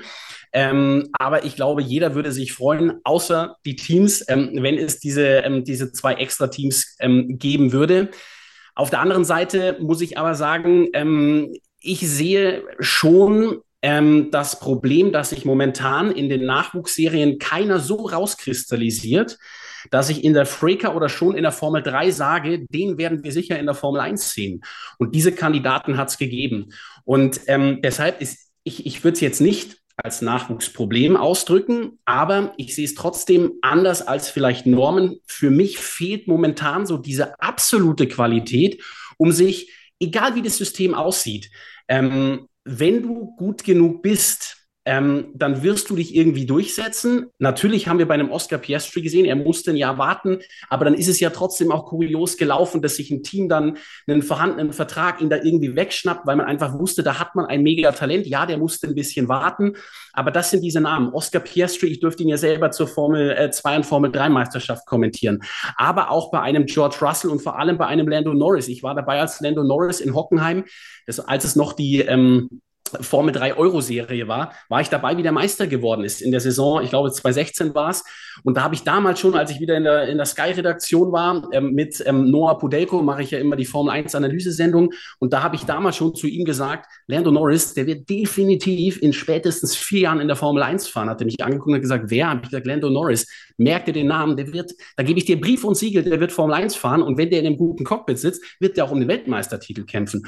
Und genau da muss ich sagen, diese Fahrer sehe ich gerade nicht. Ich sehe gerade keinen Fahrer, der mir in der Formel 3 so auffällt, dass ich sage, egal was passiert, der wird seinen Weg so oder so gehen. Ähm, und deshalb, ja, das System müsste geändert werden, aber es fehlt mir momentan auch so dieses absolute Supertalent. Er wird jetzt dann möglicherweise da sein mit Kimi Antonelli, da könnte mal wieder so einer sein. Aber ich habe die Freaker nicht kommentiert, deshalb kann ich da, auch wenn ich die Rennen gesehen habe, ich oder manche in Teilen gesehen habe. Ähm, aber das kann ich erst beurteilen, wenn ich ihn wirklich fahren sehe. Aber das ist tatsächlich meiner Meinung nach der Grund, warum es jetzt in den letzten Jahren nicht so funktioniert hat mit den Piloten, die sich in die Formel 1 gebracht haben, weil ja, das System ist halt so, dass ja auch die Teamchefs sagen, man braucht zwei, drei Jahre, um sich ähm, in der Formel 1 ähm, daran zu arbeiten und man setzt nicht mehr so auf die, auf, auf die Youngster. Aber dieser extreme Druck von unten kommt meiner Meinung nach auch nicht. Hm. Ja, ich meine, man muss ja auch sagen, also klar, jetzt die Champions gerade der letzten Jahre, die hatten es wirklich schwer, die Formel 2 Champions, zumindest ähm, ja, direkt dann eben aufzusteigen. Piastri als Beispiel hast du ja eben auch schon angeführt. Aber ich meine, wir hatten vier Rookies im Jahr 2019, wir hatten drei 2021 und auch drei jetzt in diesem Jahr. Ja, von daher, also es ist ja auch nicht so, als würde, würde gar keiner hochkommen, aber klar, es hatten dann nicht ja, immer nur Talentgründe, das ist natürlich auch. Und, und in den letzten zwei Jahren sind Meister in der Formel 2 Champion geworden, die im dritten Jahr in der Formel 2 fahren. Und das ist für mich, ein Oscar Piastri gewinnt es als Rookie. Ja, und deshalb ist für mich, ja, Drugovic war im letzten Jahr sehr dominant, weil er sehr konstant war, aber trotzdem, am Ende ist der Makel an diesem Meistertitel für mich, dass er dafür drei Jahre braucht. Und wer, wer drei Jahre in der Formel 2 braucht, um Meister zu werden, dahinter frage ich automatisch schon, ob er das Zeug dazu hat, ernsthaft Formel 1 zu fahren. Weil die Jungs, die sich wirklich in der Formel 1 auch mal halten wollen, das sind die, die entweder schon im ersten Jahr überraschen und den Sprung nach dem ersten Jahr schaffen oder spätestens nach dem zweiten. Ja, das äh, ist natürlich auch ein gutes Argument, haben wir ja auch vorhin schon äh, ja, ein bisschen drüber gequatscht. Ähm, ja, trotzdem ist ja immer Bewegung im Fahrerfeld äh, drin. Also jetzt dieses Jahr natürlich nicht. Über den Winter bleibt alles so, wie es ist. Aber 2024, Ende 2024, da können sie nochmal richtig was in Bewegung setzen. Ich glaube, 13 Verträge laufen aus. Ich habe es äh, vorhin mal versucht zu zählen. Ich hoffe, ich habe mich nicht verzählt. Aber ja, Wahnsinn. Ähm, vielleicht hat da ja auch der ein oder andere dann noch die Chance, da irgendwie ins Fahrerfeld zu rutschen. Ähm, ja, ich würde sagen, damit sind wir eigentlich mit dem Teil der Ausgabe, der auf die vergangene Saison schaut, schon fast durch. Ich habe es am Anfang schon mal angekündigt, äh, diese Frage. Ist euch sonst noch irgendwas hängen geblieben? Irgendein Moment oder ein Fahrer, über den oder das wir jetzt noch nicht äh, gesprochen haben in den letzten, ja, knapp, keine Ahnung, 50 Minuten oder so? Nee. Norman, du darfst beginnen. Oder hast du was? Ich glaube, wir haben ja die meisten schon recht abgehandelt. Alle waren recht farblos. Wir müssen vielleicht noch über Ralf Boschung reden, haben wir kurz angesprochen. Ähm, gut gestartet, Sieg beim Sprint in Bahrain, zweiter Platz im Hauptrennen. Da hatte man gedacht, jetzt geht's mal los für den Schweizer. Äh, Olli, hast du es im Kopf? Wie viele Jahre ist er jetzt schon dabei? Sechs, sieben? Es, es war sieben. Er, er, geht möglicherweise in seine achte Saison. Ja. Ja. Aber danach ging ja wirklich gar nichts mehr. Also ich gucke gerade auf die Tabelle. Die nächsten Punkte, also er hat in Jeddah nochmal gepunktet mit Platz 4 im äh, im Sprintrennen und war ja sogar kurzzeitig Tabellenführer. Ähm, und dann die nächsten Punkte gab es erst in Spa zur Sommerpause. Also leider, leider abgefallen. Hm. Äh, herausstechen möchte ich noch den Sieg von Clément Novalak in Sanford. Das war auch so ein persönliches Highlight, weil ich bin immer so ein bisschen für die Außenseiter und wenn jemand wie Clément Novalak gewinnt, das bleibt mir im, Gedächtnis, so wie damals der Sieg von Nathanael Berton zum Beispiel in Ungarn. Ähm, das war ja auch ein kurioses Wochenende in Zandvoort mit dem ersten Rennen, was am Ende gar nicht gezählt hat, wo es überhaupt keine Punkte gab und dann mit dem Sieg von Novalak. Das war mein persönliches Highlight dieses Jahr. Ja, ansonsten haben wir alles gut abgedeckt, finde ich. Sanford war wirklich Wahnsinn, da erinnere ich mich auch noch sehr gut dran. Ja, ist aber wirklich äh, ein Favorit nach dem anderen ja erst ausgeschieden. Das war aber trotzdem ganz witzig durch dieses Wetterchaos da. Äh, ich weiß noch, Olli, das haben wir, glaube ich, sogar zusammen gemacht, du als Kommentator und ich in der Regie, wo wir uns dann zwischenzeitlich echt mal kurz gefragt haben, warte mal, wie ist denn der eigentlich nach da vorne gekommen? Ja, wir haben es dann relativ schnell rausgefunden, aber das war schon äh, ein bisschen verrückt am Ende. Also schon auch ein cooler Moment dann, dass er diesen Sieg am Ende feiern konnte, aber ja, war kurios. Aber kannst gerne nochmal sagen, was so für dich noch die Momente der Saison waren, die wir jetzt vielleicht noch nicht bequatscht haben. Ja, für mich, ähm, Boschung, ich muss es trotzdem noch mal ganz kurz ansprechen, auch wenn wir darüber geredet haben. Wir haben natürlich, weil er Deutsch spricht, ähm, äh, haben wir ihn ja auch immer wieder im Vorlauf bei Sky, ähm, schauen da eben auch so ein bisschen auf ihn, weil wir aus deutscher Sicht jetzt außer dem Team keine deutschen ähm, Piloten haben in der, in, in der Formel 2. Und ähm, das hat mich dann persönlich natürlich auch gefreut, dass er da so super reingestartet ist in die Saison. Und äh, ich hatte dann die Gelegenheit, auch mit ihm zu sprechen, habe ihm gefragt, ähm, Ralf, ähm, was ist los? Und er hat mir dann gesagt, sorry, Olli, ähm, ich kann dir nur sagen, ich weiß, woran es liegt. Ähm, er ist viel im Austausch mit Kuschmeini. Er, das Team, die haben herausgearbeitet, woran es liegt und sie wussten, woran es liegt. Er hat mir gesagt, jetzt ist die große Herausforderung, ist umstellen zu können. Und leider haben wir dann im Nachhinein ähm, feststellen müssen, ähm, sie konnten es nicht mehr, nicht mehr umstellen, weil ja auch ähm, am Ende der Saison 22 sah es bei ihm schon gut aus und dann so toll reingestartet. Das war für mich ähm, ähm, eine der Geschichten, auch wenn sie leider eine Negativgeschichte war. Und was für mich ansonsten noch ein Name, den man erwähnen muss, der mich auch extrem enttäuscht hat, weil er in der Formel 3 für mich schon immer wieder vor allem durch seine Aufholjagden extrem aufgefallen ähm, ist und vor allem, weil sein Name einfach bekannt ist, das ist Arthur Leclerc. Ähm, da hatte ich mir auch persönlich so, ich glaube, den meisten Zuschauern geht so, man mag ähm, Charles Leclerc, auch Arthur Leclerc wirkt immer, ist ein sympathischer Typ, und auch wenn man als Kommentator neutral ist, man, man, man freut sich dann irgendwie, wenn die ein gutes Ergebnis haben. Und das war in dieser Saison ähm, ja komplett Fehlanzeige. Der ist am Ende der Saison ähm, 15. geworden. Und da muss ich sagen, das ist für mich noch so ein, leider auch da so eine negative Überraschung, ähm, dass, dass da bei Arthur Leclerc einfach so gar nichts gegangen ist ähm, in, in, in dieser Saison. Ja, fand ich auch enttäuschend, muss ich sagen. Also, ne, also klar, er hat schon immer zu viele Fehler irgendwie gemacht, aber ich habe irgendwie immer noch so Potenzial in ihm gesehen. Aber dieses Jahr konnte er es wirklich äh, gar nicht abrufen, das kann man, glaube ich, so sagen. Und äh, es ist auch nicht offiziell bestätigt, aber man geht ja auch davon aus, dass das jetzt auch seine letzte Formel-2-Saison war und er jetzt wohl einen anderen Weg einschlägt. Ähm, Genau, ein äh, Rennen würde ich gerne noch kurz erwähnen. Das ist nämlich äh, Spielberg, das Hauptrennen. Das hat nämlich äh, Richard Verschor gewonnen. Fand ich auch ein ja, sehr emotionalen Moment, muss ich sagen. Äh, war ja erstens vor den niederländischen Fans, war ja viel von der, ähm, ja, von der Orange Army da, dadurch, dass es ja das Red Bull Heimrennen war. Das heißt, ähm, ja, da auch viele sicherlich für Richard Verschor ähm, gewesen an dem Tag. Und es war natürlich das Wochenende, an dem die Lano van Hoff ja auf tragische Art und Weise auch in der Freka ähm, ja, umgekommen ist. Und äh, ja, das ist natürlich einer seiner Landsmänner gewesen. Ich glaube, Verschor kannte ihn wohl auch ganz gut. Und ähm, ja, von daher war er danach auch im Siegerinterview sehr emotional. Und ähm, andererseits waren aber eben auch positive Emotionen dabei. Es war nämlich der erste Formel-2-Sieg auch für Van Amersfoort Racing. Also ja, irgendwie ein Rennen, wo wirklich sehr viele Emotionen ähm, ja, involviert waren. Das ist nur eins, ähm, an das ich gerade noch denken musste. Genau, so viel dann äh, zu der Saison 2023. Ich habe schon gesagt, wir sind noch nicht ganz durch für heute, denn wir wollen noch einen kurzen Blick vorauswerfen auf 2024. Da gibt es einige Gründe, weshalb man sich richtig freuen kann. Einen Namen, den haben wir vorhin schon erwähnt und äh, ja, gibt aber auch noch ein paar andere Geschichten. Darauf blicken wir gleich voraus hier bei Starting With, dem Formel 1 Podcast auf meinsportpodcast.de. Schatz, ich bin neu verliebt. Was? Da drüben. Das ist er. Aber das ist ein Auto. Ja, eben. Mit ihm habe ich alles richtig gemacht. Wunschauto einfach kaufen, verkaufen oder leasen. Bei Autoscout24. Alles richtig gemacht. Noch ein letztes Mal für dieses Jahr sage ich willkommen zurück zu Starting Grid, dem Formel 1 Podcast auf meinsportpodcast.de. Ich habe nach wie vor Norman Fischer, den Redakteur von motorsporttotal.com, Formel1.de und de.motorsport.com an meiner Seite und auch Olivier Swartjes, der für Sky Deutschland unter anderem die Formel 2 und die Formel 3 kommentiert. Und es lohnt sich natürlich auch bei den beiden mal auf Social Media vorbeizuschauen. Da ist natürlich der Nachwuchs, aber auch die Formel 1 immer großes Thema. Olli findet ihr da auf Instagram und Twitter unter seinem Namen, einfach Olivier Swartjes. Und äh, Norman gibt es auch auf beiden Plattformen, bei Twitter unter Norman at NormanMST. Und bei Instagram, Norman, da musst du mir mal helfen, wie das ausgesprochen wird. Das habe ich mich in der Tat vorhin gefragt, oder kann man das gar nicht aussprechen?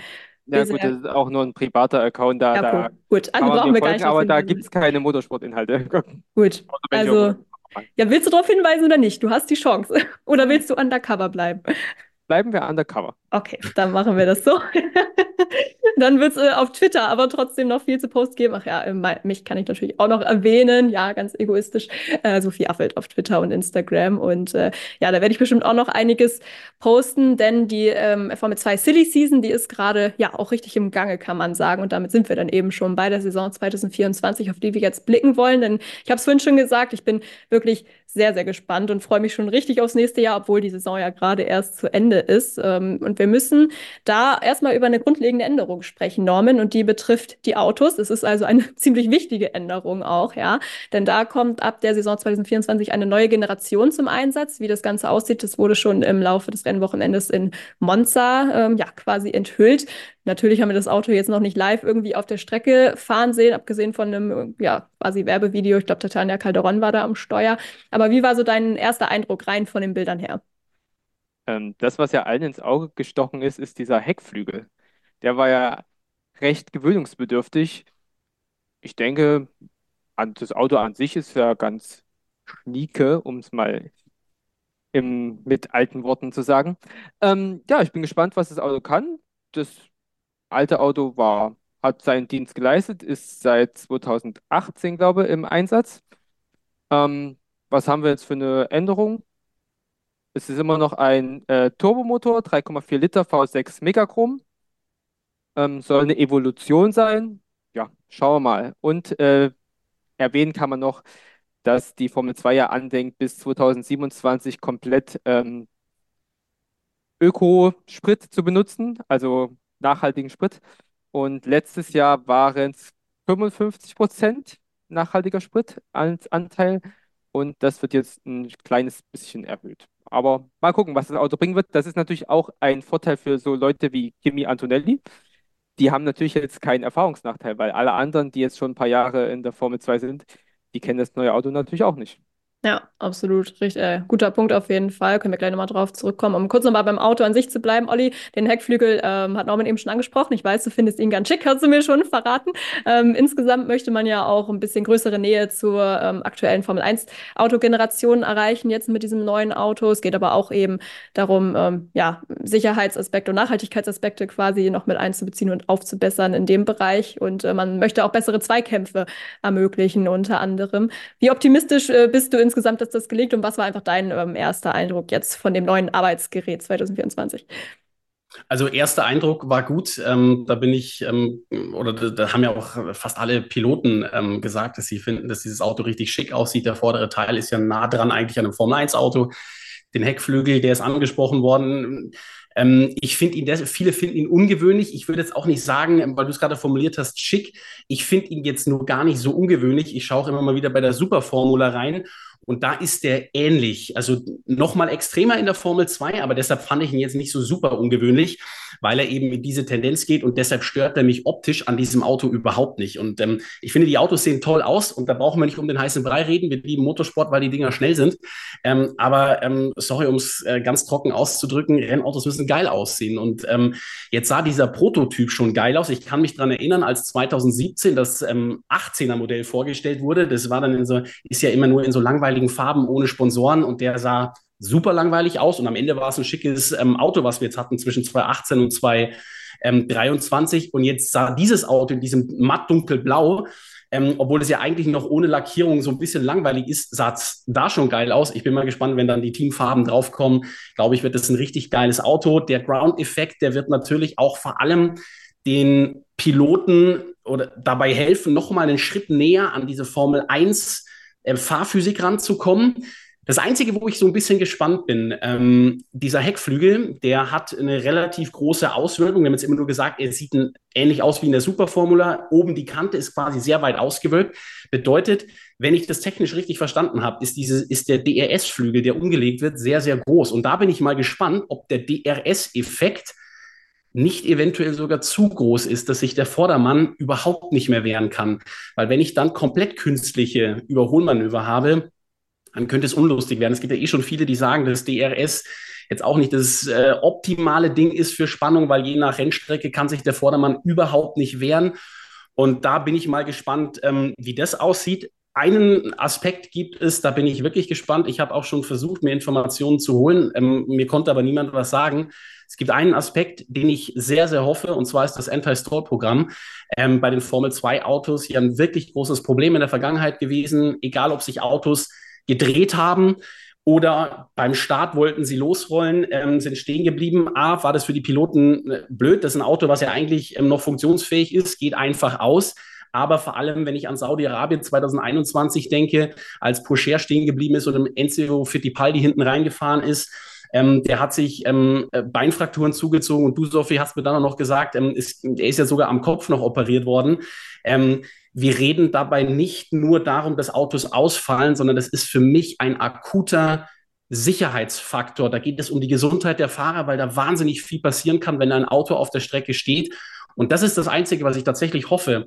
Ähm, Norman hat es ja schon gesagt, gerade was die Motoren angeht und so weiter, ändert sich nicht so viel bis auf den, die, die, die Zusammensetzung von dem Kraftstoff. Aber ich hoffe, dass da wirklich etwas passiert und wir nicht permanent die stehenden Formel-2-Autos haben. Ja, wäre wirklich wünschenswert. Einfach auch aus Gründen der Sicherheit natürlich allen voran, wie du es gerade schon erklärt hast. Ähm, glaubst du denn, dass die Hackordnung bei den Teams trotzdem mehr oder weniger gleich bleibt? Oder äh, siehst du da vielleicht auch eine Chance für das ein oder andere Team, da mal einen Glücksgriff zu landen? Ich weiß jetzt nicht, inwiefern du es beurteilen kannst, aber ist mir gerade noch in den Kopf gekommen.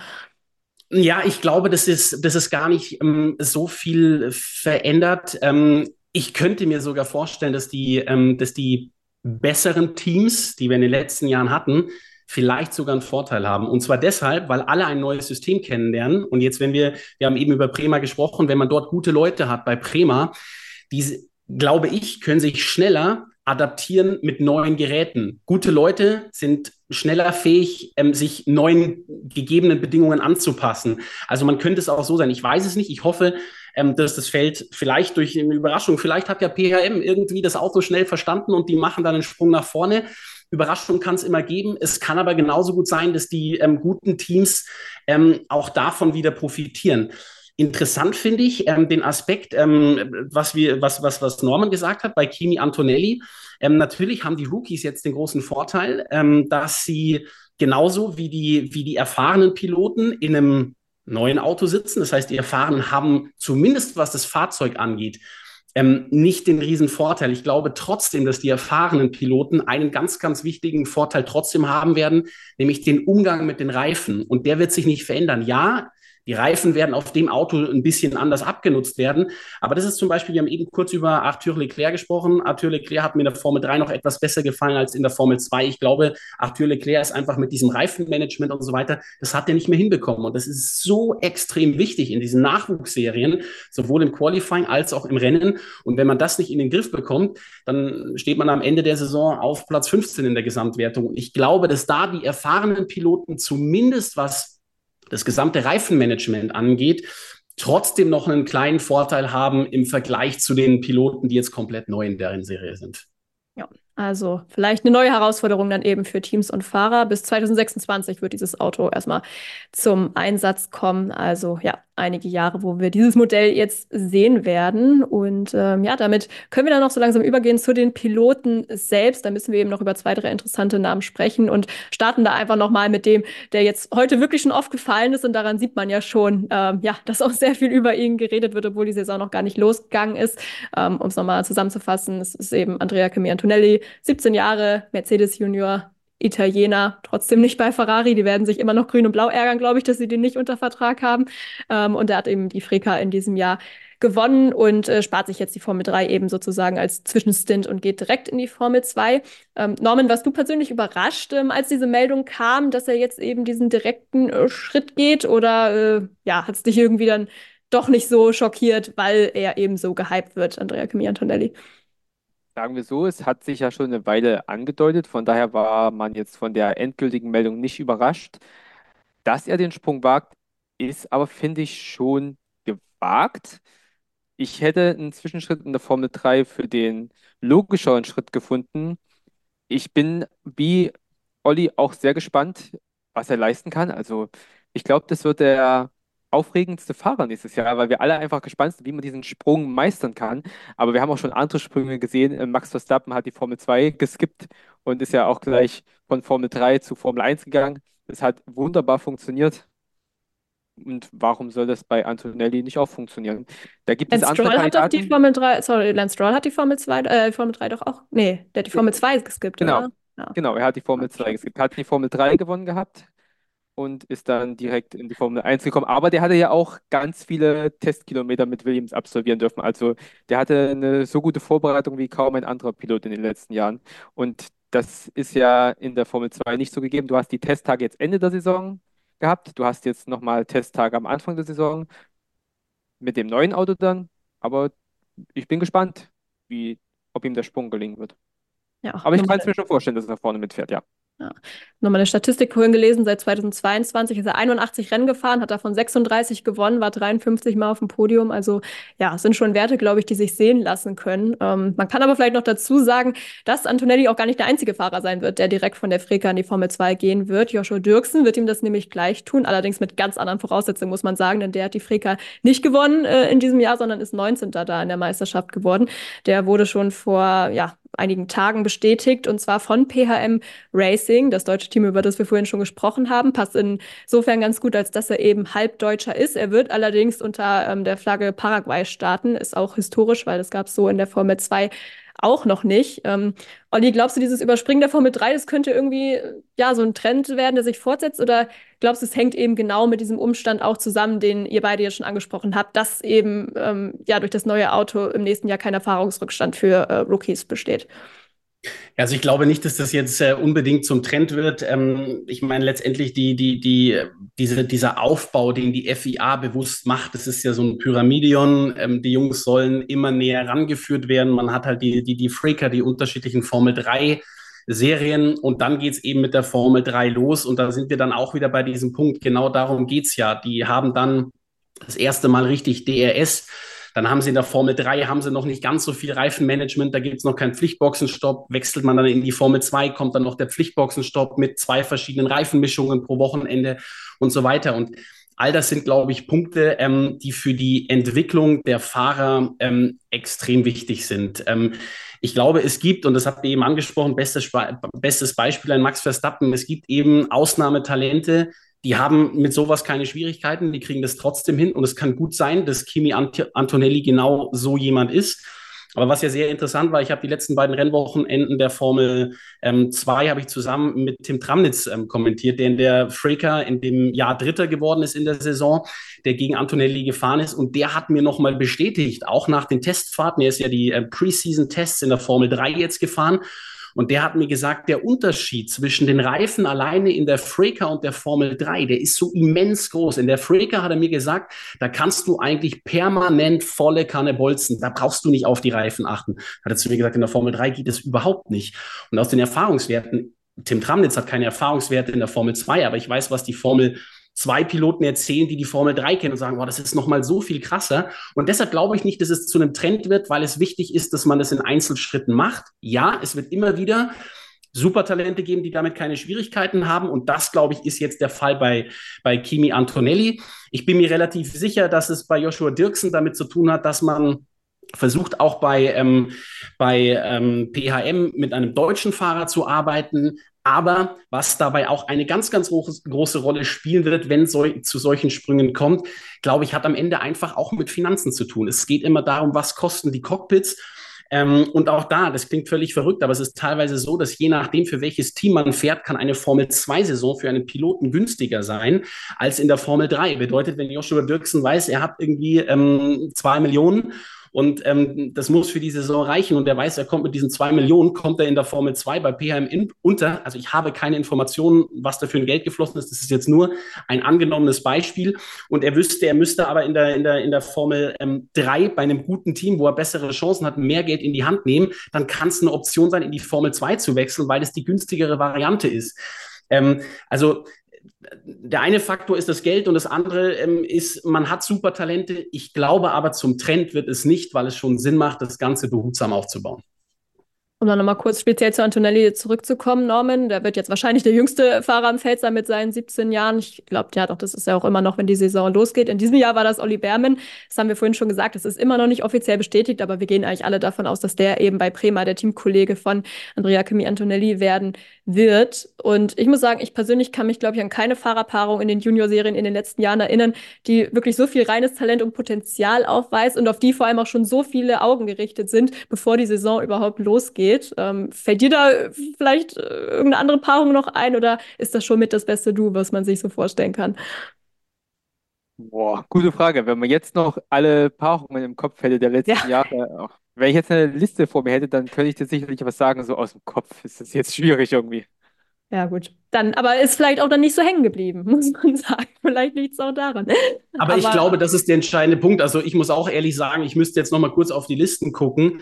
Ähm, aber ich glaube, wenn es so wäre, könnten wir uns dran erinnern. Und ähm, ja, also ich habe es ja eben am Anfang der, äh, der, der, der, der Sendung schon gesagt, ich, ähm, ich bin so dermaßen gespannt auf diese Kombination, weil für mich Olli Berman jetzt einfach auf dem Papier mit einer der Top-Kandidaten für den Meistertitel ist fährt bei Prema, die ähm, einen Top-Job machen und der hat den Wunder, äh, das Wunderkind an seiner Seite.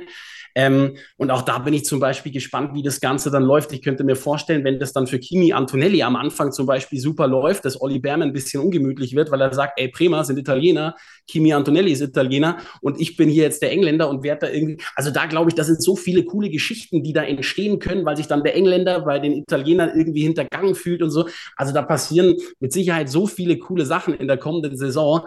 Ähm, also da lohnt sich das Einschalten auf jeden Fall. Ja, so ist es. Und äh, es waren ja auch gerade die Postseason-Tests noch in der Formel 2. Da war äh, in der Gesamtwertung sogar ähm, Antonelli ein bisschen schneller als Olli Behrmann, war jetzt auch nicht so signifikant. Und man muss eben dazu sagen, es war noch in den alten Autos. Und ähm, ja, die Aussagekraft dieser Tests ist vermutlich so oder so relativ begrenzt. Von daher wollen wir da jetzt auch nicht allzu viel reinlesen. Aber er schien auf jeden Fall ähm, ja mit der neuen Maschine, sage ich mal, nicht so schlecht ähm, auf Anhieb klargekommen zu sein. Ich glaube, das kann man dann grob schon so festhalten. Ähm, Prima habe jetzt mal geguckt, ja. äh, die letzten Jahre. Das Einzige, was mir jetzt aufgefallen wäre, so bei Primat 2021, Schwarzmann, Piastri vielleicht. Aber das, ob da der Hype da war bei Schwarzmann, ja. Hm. Aber ja, vermutlich nicht ganz im gleichen sein. Bereich, ja. Aber schon auch zwei talentierte Fahrer. Das ja, kann das man definitiv auch so sagen, auf jeden Fall. Ähm, ja, also Bremer auf jeden Fall nächstes Jahr ähm, zwei Piloten, die Titelambitionen haben. Gut, Antonelli ist vielleicht Titel eigentlich vorgegriffen, sehr weit vorgegriffen, aber ähm, Behrman wird es auf jeden Fall so sehen und ähm, die muss man auf jeden Fall beide auf dem Zettel haben. Norman, gibt es sonst noch Kandidaten für nächstes Jahr, auf die man deiner Meinung nach ein Auge werfen sollte? Äh, sicherlich, also lass mich mal kurz noch mal wieder die Liste aufrufen, weil ich habe jetzt hier bei Wikipedia ganz nach hinten gescrollt. Ja. düm, dö, dö. So, bin wieder da. Ähm, wir haben bei AAT äh, Zach O'Sullivan, Williams Junior, auch ein guter Fahrer, der jetzt aber nicht so den Hype hinter sich hat, sicherlich solide. Ähm, mal gucken, ob Dennis Fauger jetzt bei MP was macht. Ähm, gespannt bin ich auf Gabriel Bortoleto. Das ist der amtierende Formel-3-Meister. Der fährt für Virtuosi. Und ansonsten bin ich auch wirklich gespannt auf so einen äh, Outsider-Kandidat, und zwar Ritomo Miyata. Der ist nämlich der amtierende Meister der Superformula und wagt jetzt den Sprung von Japan nach Europa. Er fährt zusammen mit Zane Meloni bei Carlin und als Superformula-Meister ist eine gute Serie. Er war in der Meisterschaft vor zum Beispiel Liam Lawson und ich kann mir durchaus vorstellen, dass auch er eine gute Rolle spielen kann. Ja, neues Auto, deswegen Chancen wieder bisschen besser, als wenn wir das alte Auto behalten hätten. Aber natürlich ist auch vielleicht der Sprung von Japan nach Europa nochmal ein anderes Stück. Wir haben ja da nicht so viele Fahrer gesehen, die das in den letzten Jahren gemacht haben. Ja, wie sieht das bei dir aus, Olli? Oder wie findest du das auch, ähm, dass jetzt zum Beispiel ähm, ja eben dann auch aus der Superformula jemand rüberkommt und wir dadurch auch ein bisschen Vielfalt im Feld haben mit Blick auf die Herkunft der Fahrer? Und damit meine ich jetzt eben nicht die Nationalität, sondern ähm, ja die Serien, in denen sie zuvor unterwegs waren.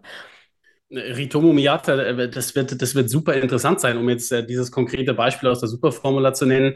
Ähm, zum einen, ähm, weil es eine Rennserie ist, die ja leistungsmäßig, wenn man, ich habe mich mit Ralf Schumacher darüber unterhalten, weil er in der Vorgängerserie, ähm, die hieß früher Formel Nippon und die ist so ein bisschen anzusiedeln zwischen der Formel 1 und der Formel, ähm, Formel 2. Die, die sind leistungstechnisch ein bisschen drüber, ein bisschen, ein bisschen schneller. Ähm, und das ist dann mit Sicherheit interessant, weil er leistungsmäßig aus einer vielleicht etwas höheren Bewertung äh, kommt, was die, was die Fahrzeugleistung angeht. Auf der anderen Seite sind die Fahrer natürlich ein ganz anderes Feld, wenn man sich das mal anschaut. Da sind junge Piloten dabei, aber da sind auch ehemalige Formel-1-Piloten dabei. Da fährt ein Kobayashi, der früher Formel 1 gefahren ist, fährt auch in dieser, in dieser Rennserie noch. Deshalb ist es ganz interessant zu beobachten. Bei Miata ist dann noch ein ganz interessanter Fakt, der ist schon 24 Jahre alt, was natürlich als Rookie in der Formel 2 schon relativ alt ist. Deshalb ist für ihn wichtig, er hat ja Unterstützung von Toyota, die haben ihm dieses Cockpit organisiert, die wollten ihn da unbedingt drin haben in der Formel 2. Ich bin gespannt, wie er es macht. Ähm, ich finde es wahnsinnig schwierig zu sagen, funktioniert es oder funktioniert es nicht. Ich weiß aber, ähm, eine Sache kann man sagen, es muss schnell bei ihm funktionieren. Denn wenn er noch einen weiteren Sprung machen will und auch für ihn möglicherweise mit Toyota. Vielleicht irgendwann sollten die auch mal wieder Kundenmotoren für die Formel 1 ähm, bauen wollen. Es muss eben schnell gehen, weil er ist 24. Er kann jetzt nicht noch vier Jahre, also wenn es jetzt mit Formel 3 und Formel 2 vier Jahre wären, in fünf Jahren mit dem Ziel Formel 1 planen. Das geht nicht, dafür ist er zu alt, weil die werden ihn nicht mit Ende 20 da noch holen. Ähm, aber deshalb ist es ein, ganz, ganz spannendes Thema und auch, ähm, was Norman eben gesagt hat, ähm, äh, Gabriel Bortoleto für mich ähm, super interessant, weil mich der als Rookie in der Formel 3 total überrascht hat, dass er auch wirklich dominant gewonnen hat ähm, sehr konstant gefahren ist. Und wenn der mit dem Team gut zurechtkommt, ist Bortoleto tatsächlich für mich eine, eine, eine ganz, ganz spannende Geschichte. Sitzt dann mit Kuschmeini auch noch im, im, im Team, der ja, habe ich eben schon gesagt, mich auch in dieser Saison überzeugt hat. Also das sind so ähm, wirklich die, die, die, die spannenden Dinger, die, die, ähm, die dann in der kommenden Saison ähm, zu beobachten sind. Bei Zach O'Sullivan finde ich super spannend, dass der als Formel-3-Pilot das FP1 in Abu Dhabi gefahren ist, obwohl der jetzt in der Formel 3, ja, er war äh, Dritter, glaube ich, in der Gesamtwertung. Aber auch da war jetzt bei Zach O'Sullivan nichts dabei, wo ich gesagt hätte, wenn Williams jemanden testen will, ähm, dass, die, dass, dass die den als Rookie da reinsetzen, hat mich total überrascht. Heißt, die werden viel von ihm halten.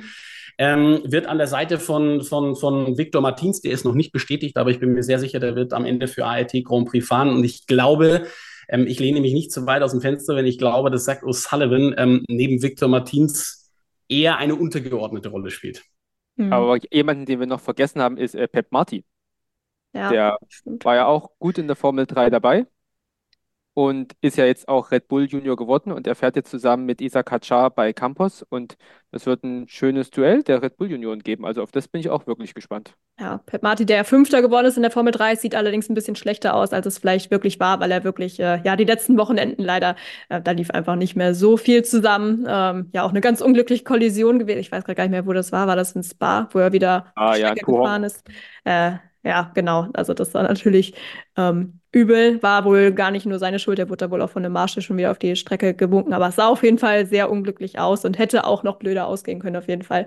Ähm, ja, aber auch ein Kandidat eben, der aufsteigt, genau. Ähm, ihr habt schon ein paar andere gesagt. Und äh, Paul Aaron und Franco Colapinto sind noch zwei weitere Namen, die bislang zumindest bestätigt sind, ähm, was den Aufstieg angeht in die Formel 2.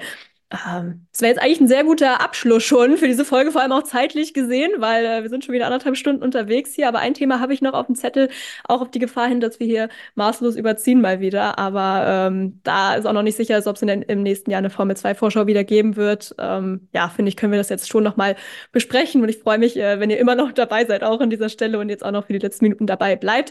Ähm, wir wollen jetzt nämlich noch mal kurz so ein bisschen auf die deutsche Situation auch schauen, weil da müssen wir leider noch ergänzen, was das Fahrerfeld angeht, dass da wieder da eben keine deutsche Flagge vertreten ist. Den Fall Joshua Dirksen habe ich jetzt eben schon kurz erläutert. Ähm, dafür haben wir allerdings dann in der Formel 3 nächstes Jahr dreimal die deutsche Flagge vertreten. Ähm, ich sage das beabsichtigt so, weil bei Oliver Goethe streiten sich ja immer die Geister ein bisschen, ob man ihn jetzt wirklich als Deutschen bezeichnet oder nicht. Aber er ist eben mit der deutschen Rennlizenz unterwegs und er arbeitet wohl auch ähm, an seinen Deutschkenntnissen. Ja, das heißt, vielleicht sehen wir da demnächst auch mal äh, ein paar Interviews auf Deutsch von ihm, mal sehen, wie es da vorangeht. Ähm, dann haben wir eben noch Sophia Flörsch, die ja auch äh, die ersten Punkte in der Formel 3 äh, diese Saison eingefahren hat und eben auch neu Tim Tramnitz, den Namen, den Olli vorhin auch schon erwähnt hat.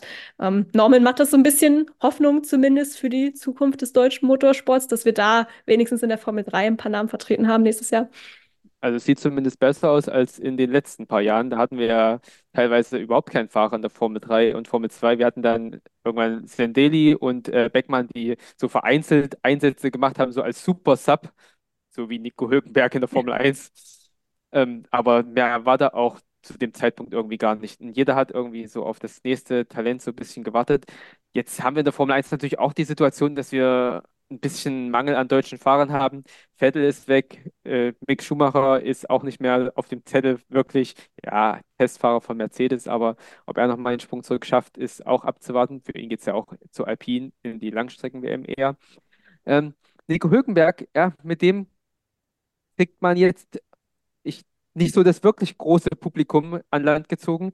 Deswegen ist die Hoffnung, dass äh, von den anderen vielleicht nochmal jemand dazu stößt. Ähm, Goethe ist ein Kandidat, der gute Leistung gezeigt hat, wobei ich mir 2023 noch ein bisschen mehr von ihm erwartet hätte, weil er hat ja eigentlich für seine paar Einsätze Ende 2022 eigentlich recht gute Leistung gebracht. Deswegen war ich etwas enttäuscht, aber mal gucken, ob es ihm jetzt im zweiten richtigen Jahr, er fährt für Campos, besser gelingen wird. Helmut Marko hat ja schon gesagt, er muss ein bisschen Deutsch lernen, das ist seine Schwäche dann könnte er vielleicht auch ein gutes deutsches Aushängeschild werden. Gespannt können wir natürlich auch sein auf Tim Tramnitz. Olli hat es ja schon erzählt, seine Eindrücke vom Formel-3-Test. Da ja, sind wir gespannt, wo es ihn dann, wie es ihm ergehen wird. Und Sophia Flösch ist auch noch nicht bestätigt, wie Tramnitz auch noch nicht. Aber ja, sieht erstmal wieder besser aus als in den vergangenen Jahren. Die Frage ist, was kommt dann dahinter? Und da sieht es aktuell auch noch nicht so gut aus mehr. Ja. Aber äh, es gibt ja da ein schönes Interview mit Ralf Schumacher, der so ein bisschen den deutschen Nachwuchs abgekanzelt hat und auch einige gewisse Kandidatinnen hier. Ja, gab es auch äh, übrigens vor kurzem ein Interview auch mit Ralf auf dem YouTube-Kanal von Formel 1.de zum Thema Nachwuchs. Da waren unter anderem Goethe und ähm, Tramnitz auch Thema. Also könnt ihr auch gerne nochmal reinhören. War natürlich auch sehr interessant. Ralf hat dann natürlich auch immer klare Meinungen, die er da vertritt. Also das ist noch eine Empfehlung von meiner Seite. Ähm, Olli, jetzt haben wir eben schon gesagt, Tramnitz und Goethe, beides äh, Red Bull Junioren seit einigen Wochen. Was glaubst du, überwiegt da dann am Ende der, der Druck, der damit einhergeht oder doch die Vorteile, die man ja zweifelsohne auch daraus ziehen kann? Oh, ich glaube, ich glaube, die Vorteile. Ähm, ich glaube, das kann man ja ganz offen und ehrlich sagen. Ähm, bei, bei, bei Goethe ist es so, ähm, wir diskutieren immer darüber, klar, er ist in, in, in England geboren, hat eine dänische Mutter, einen deutschen Vater, lebt in Monte Carlo, spricht noch kein Deutsch, aber er lernt mit Oliver Fendal, der auch den Porsche Mobil 1 Supercup er kommentiert. Ähm, die arbeiten zusammen ähm, in der Nachwuchsförderung. Da wird an Deutsch gearbeitet, aber ähm, der hat, der hat finanziell ähm, sehr, sehr gute Mittel, weil der Vater von äh, Olli Goethe, Roald Goethe, ein Hamburger Geschäftsmann, der hat das nötige Kleingeld, hat ja auch eine tolle ähm, Golf-Sammlung von ähm, legendären Sportwagen. Ähm, also alleine, was da an Geld drin steckt, lohnt sich auf jeden Fall mal kurz bei Google eingeben, ähm, diese ähm, äh, Rofco-Sammlung ähm, äh, anzuschauen. Das heißt, da ist dieser finanzielle Aspekt nicht so groß. Aber bei Tim Tramnitz ähm, ging es ja die ganze Zeit auch darum, wie kann es in die Formel 3 gehen. Da geht es einfach um finanzielle Mittel. Und ich glaube, natürlich hast du einen Druck, wenn du bei Red Bull fährst, aber es öffnet dir eben die Türen, in dem Fall jetzt unter Umständen eben die für die Formel 3. Weil wenn du eben ähm, nicht ähm, die Millionen und Milliarden vom Papa im Gepäck hast, dann bist du auf Geld angewiesen. Und wenn du Red Bull hast und die dir diese Türen öffnen, dann ähm, ist es ganz klar, dass, dass das für dich ein Vorteil ist, dass, dass es dir ähm, Dinge ermöglicht. Klar ist dann aber, du musst auch, du musst auch abliefern. Ähm, und ich glaube trotzdem, dass ähm, Red Bull sich nicht einfach so entscheidet, die beiden ähm, mit in die, in die ähm, Red Bull Junior Academy zu nehmen. Und ich muss ganz ehrlich sagen, bei den beiden könnte es ähm, unter Umständen sogar relativ schnell gehen. Ich meine, Red Bull ist immer, ähm, immer gewillt, Piloten sehr jung weiterzubringen. Die wollen nicht irgendwann mit 23 jemanden in die Formel 1 bringen. Das heißt, die pushen die immer relativ schnell. Es war teilweise überraschend, dass jemand dann aus der Formel 3, wie bei Ivasa, ohne Top-Ergebnisse sofort in die Formel 2 hochgeschoben wird.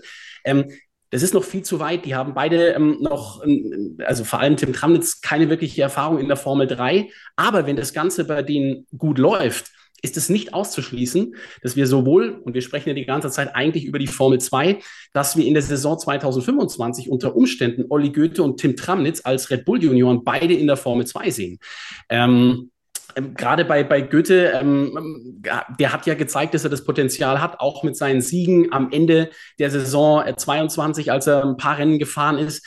Also ähm, ich bin mir sicher, der hat gezeigt, der hat das Zeug dazu, die finanziellen Mittel hat er ohnehin, jetzt kriegt er noch Red Bull-Unterstützung. Also ich freue mich ähm, tatsächlich auf die Saison ähm, 24 von Tim Tramnitz ähm, und Olli Goethe. Und wie gesagt, ähm, bin da gar nicht so pessimistisch, dass die möglicherweise ähm, ein Jahr später dann schon in der, in der Formel 2 fahren. Und ich möchte den Namen trotzdem ähm, äh, natürlich nicht äh, außen vor lassen. Ich freue mich auch, dass wir mit Sophia Flörsch ähm, noch eine dritte deutsche Fahrerin ähm, im Feld haben, die ja auch eine Alpin-Juniorin ist. Ähm, und ähm, da sieht das Ganze, wenn man am Ende aufs Tableau ähm, aussieht, einfach aus deutscher Sicht für uns bei Sky deutlich besser aus, dass wir da dreimal die deutsche Flagge sehen und nicht, wie es im letzten Jahr in der Formel 2 war, kein einziges Mal.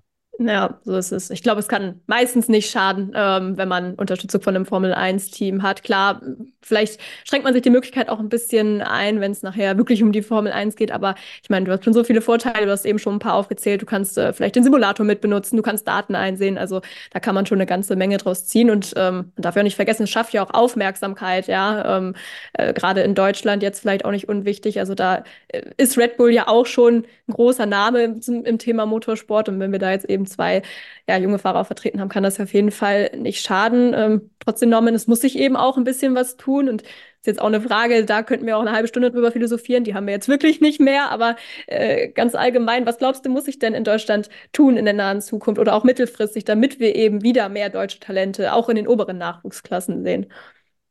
Ja, ich finde, der Unterbau müsste nochmal bisschen überarbeitet werden. Wir hatten so gute deutsche Serien damals, Formel 3 Euro-Serie, Formel BMW, ADAC, jetzt zuletzt auch die ADAC Formel 4. Die gibt es alle nicht mehr. Und wo soll dann der deutsche Nachwuchs herkommen? Also ich finde, an der Leiter müsste man mal wieder was machen, aber ist die Frage, ob das Interesse da ist. Das kostet alles Geld und Deutschland und der Motorsport stehen jetzt nicht mehr so gut da wie früher ja, wenn man sich mit Leuten unterhält, viele haben jetzt nicht so mehr das Interesse am Motorsport.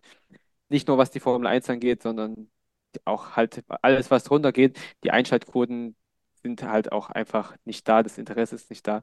Und warum soll sich dann jemand dann aufmachen, da irgendwas ins Leben zu rufen? Das ist ebenso und es ist schade.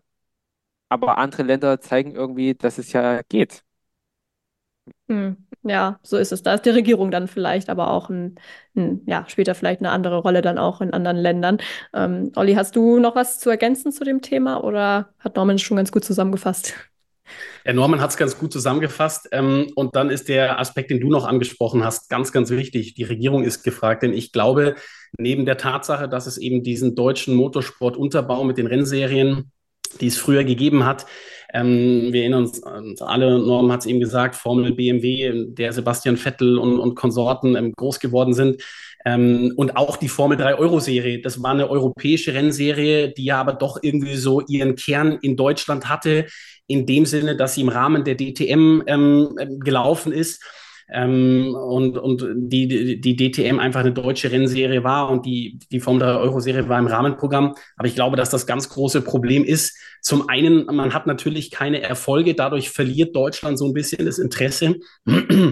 Und dann haben wir das große Problem, dass man eben auch über die Politik sprechen muss und dass ähm, alles, was mit Motorsport zu tun hat, mittlerweile ähm, wir haben ähm, dieses Thema Klima, das eine ganz, ganz große Rolle spielt. Ähm, ähm die, die berühmten Klimakleber, die ähm, für Aufmerksamkeit sorgen und da ja in den letzten Jahren sehr, sehr viele auf diesen Zug aufgesprungen sind, dass alles, was mit Auto zu tun hat, sehr verpönt ist und so weiter und so fort. Wir müssen, wissen mittlerweile auch, dass Elektro auch was die Klimafreundlichkeit angeht, auch nicht das Nonplusultra ist. Aber es ist einfach so in den Köpfen, dass Motorsport, alles, was mit Verbrennern ist, gerade in Deutschland gefühlt so ein absolutes No-Go ist, darf man nicht mehr machen, wird alles verboten. Und wenn man sich irgendwo draußen mit Leuten unterhält, die man, die man nicht kennt, die man kennenlernt und man sagt, ey, man steht auf Motorsport, dann ist so, boah, wie kannst du nur, wie kann man auf sowas stehen? Das ist ja, das ist ja ein Verbrechen an der Menschheit. Und ich glaube, das ist eben der große Unterschied. Ähm, in Deutschland ähm, wird, es, wird extrem angeprangert. Das wird in anderen Ländern nicht so getan. Da wird, da wird zwar versucht, auch auf das Klima zu schauen, ähm, aber Deutschland versucht eben auf der ganzen Welt ja immer diese Vorreiterrolle. Ähm, wir wollen das große Vorbild sein, wir schalten die AKWs ab und so weiter und so fort. Und andere Länder gehen eben andere Wege. Und ich glaube, das ist tatsächlich momentan so ein Denken in Deutschland, das von der Regierung auch irgendwie implementiert wird, das dafür sorgt, dass ähm, ja, auch selbst wenn sich der Motorsport in Deutschland dafür entscheiden würde, du brauchst da irgendwie finanzielle Mittel für und die werden ähm, durch die aktuelle Einstellung zum Motorsport mit Sicherheit nicht freigegeben werden. Und ähm, ja, deshalb ähm, ist es, glaube ich, gerade eine sehr, sehr schwierige Phase, die man irgendwie überbrücken muss. Ja, ich würde sagen, das nehmen wir einfach mal so als Abschlusswort und Appell vielleicht auch an die Zukunft, falls hier jemand zuhört, der da was dran rütteln könnte. Ähm, aber man kann auch sagen, ohne große deutsche Beteiligung lohnt es sich auch trotzdem, die Formel 2 im Blick zu behalten. Man kann sehr gespannt sein, wie wir, glaube ich, schon festgestellt haben, auf die kommende Saison. Wird auch eine neue Strecke dabei sein, übrigens mit Katar Anfang Dezember, dann hoffentlich mit ein bisschen weniger Hitze als bei der Formel 1 in diesem Jahr. Und bis zum Saisonstart, äh, ja, in Bahrain sind es auch nur noch 73 Tage. Ich habe nochmal nachgeschaut. Allen, äh, denen das nach einer zu langen Pause klingt, kann ich sagen, es sind immerhin weniger Tage als in dieser Saison zwischen den beiden Rennwochenenden in Imola und aber Imola sei schon Monza und Abu Dhabi lagen. Das waren nämlich 84 äh, ja, eine Sache, über die ich mich auch jedes Jahr wieder aufrege, aber was soll's. Ähm, ja, ich würde sagen, wir machen an dieser Stelle den Deckel drauf. Ich hoffe, wir konnten die vergangene Saison einigermaßen nochmal für euch zusammenfassen, vielleicht auch für diejenigen, die jetzt nicht jedes Rennen verfolgen konnten. Ich entschuldige mich nochmal dafür, dass es jetzt wieder so lang geworden ist, aber Vielleicht hat man gemerkt, wir haben alle drei natürlich eine Leidenschaft für dieses Thema und dann sind wir einfach schwer zu bremsen. Aber äh, ja, so ist es. Und wenn ihr jetzt immer noch nicht genug bekommt, dann äh, verweise ich natürlich gern an dieser Stelle auch nochmal auf Formel1.de und die Schwesterportale. Da steht die Formel 1 natürlich im Vordergrund, aber wenn es da was Größeres zu berichten gibt, vor allem natürlich zu den deutschen Talenten, dann könnt ihr das da ebenfalls lesen. Und wer dann eben die Rennen im nächsten Jahr auch live verfolgen möchte, ist natürlich wieder herzlich eingeladen, das auch in der kommenden Saison wieder auf Sky zu tun. Da gibt es ja inzwischen wirklich ein ja, sehr fettes Motorsportangebot, kann man sagen. Da könnt ihr 2024 neben der Formel 1 auch alle Rennen der Formel 2, der Formel 3, des Porsche Supercups, der IndyCar Series, ähm, der Ferrari Challenge Europe äh, sehen beispielsweise. Extreme E haben und, wir da auch noch. Und der MotoGP? Ja, das wäre natürlich noch gekommen für die zwei. Entschuldigung, Entschuldigung, ich wollte dir nichts vorwegnehmen. Auch Moto2, Moto3, also ne, da passt dir auf jeden Fall gar nichts. Also äh, da seid ihr genau richtig als Motorsport-Freaks, die ihr ja vermutlich seid, wenn ihr bis hierhin gekommen seid.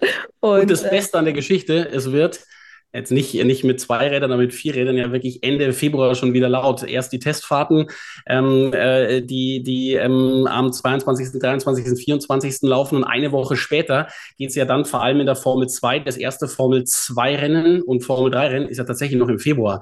Wann ja. hat man das schon? Ich glaube, der Sonntag ist der 1. März. Ähm, und das ist doch, äh, ist doch ganz schön, wenn man weiß, dass die, äh, dass die Winterpause relativ kurz ist und im Februar schon wieder gefahren wird. Ja. Ihr könnt auch schon ein bisschen früher einsteigen. Ich habe gehört, im Januar soll Formel E-Rennen geben und die haben nach dem Aus von Ranja noch keinen Partner. Wie sieht's denn aus mit Sky? Ja, nobody knows. Ja, und selbst wenn, dann könnten wir es jetzt hier nicht sagen, würde ich mal schätzen. Aber äh, ja, mal schauen. Ähm, berichten werdet ihr es ja auf jeden Fall auch, oder? Egal, ob es übertragen wird oder nicht. Also äh, da könnt ihr auf jeden Fall dann auch vorbeischauen. Und ja, Norman, du hast ja wahrscheinlich auch dann ähm, vor Februar wahrscheinlich auch noch viel zu tun, aber auch im Februar dann, wenn es wieder losgeht mit äh, ja, Livery-Releases und äh, Testfahrten etc. Aber ja, jetzt hoffe ich erstmal, dass ihr beide eine entspannte Weihnachtszeit habt. Olli sagt dir erstmal vielen Dank, dass du dir auch trotz Baby etc. die wirklich äh, viel äh, die wirklich viel Zeit genommen hat. Ja, das war jetzt wirklich ein gut Deutsch. Äh, es wird Zeit, dass wir Schluss machen. Danke für deine Zeit heute, wollte ich sagen. Danke für die Einladung. Hat wie immer sehr, sehr viel Spaß gemacht. Und jetzt äh, kümmere ich mich nicht mehr um den einen Nachwuchs, sondern um den anderen Nachwuchs. So ist es. Das äh, sollst du auf jeden Fall tun. Und auch dir, Norman, vielen Dank. Hat mir auch wieder viel Spaß gemacht. Ich hoffe, dir auch. Ja, hat sehr viel Spaß gemacht. Das Sitzfleisch hat gehalten und ich wünsche allen eine frohe Adventszeit.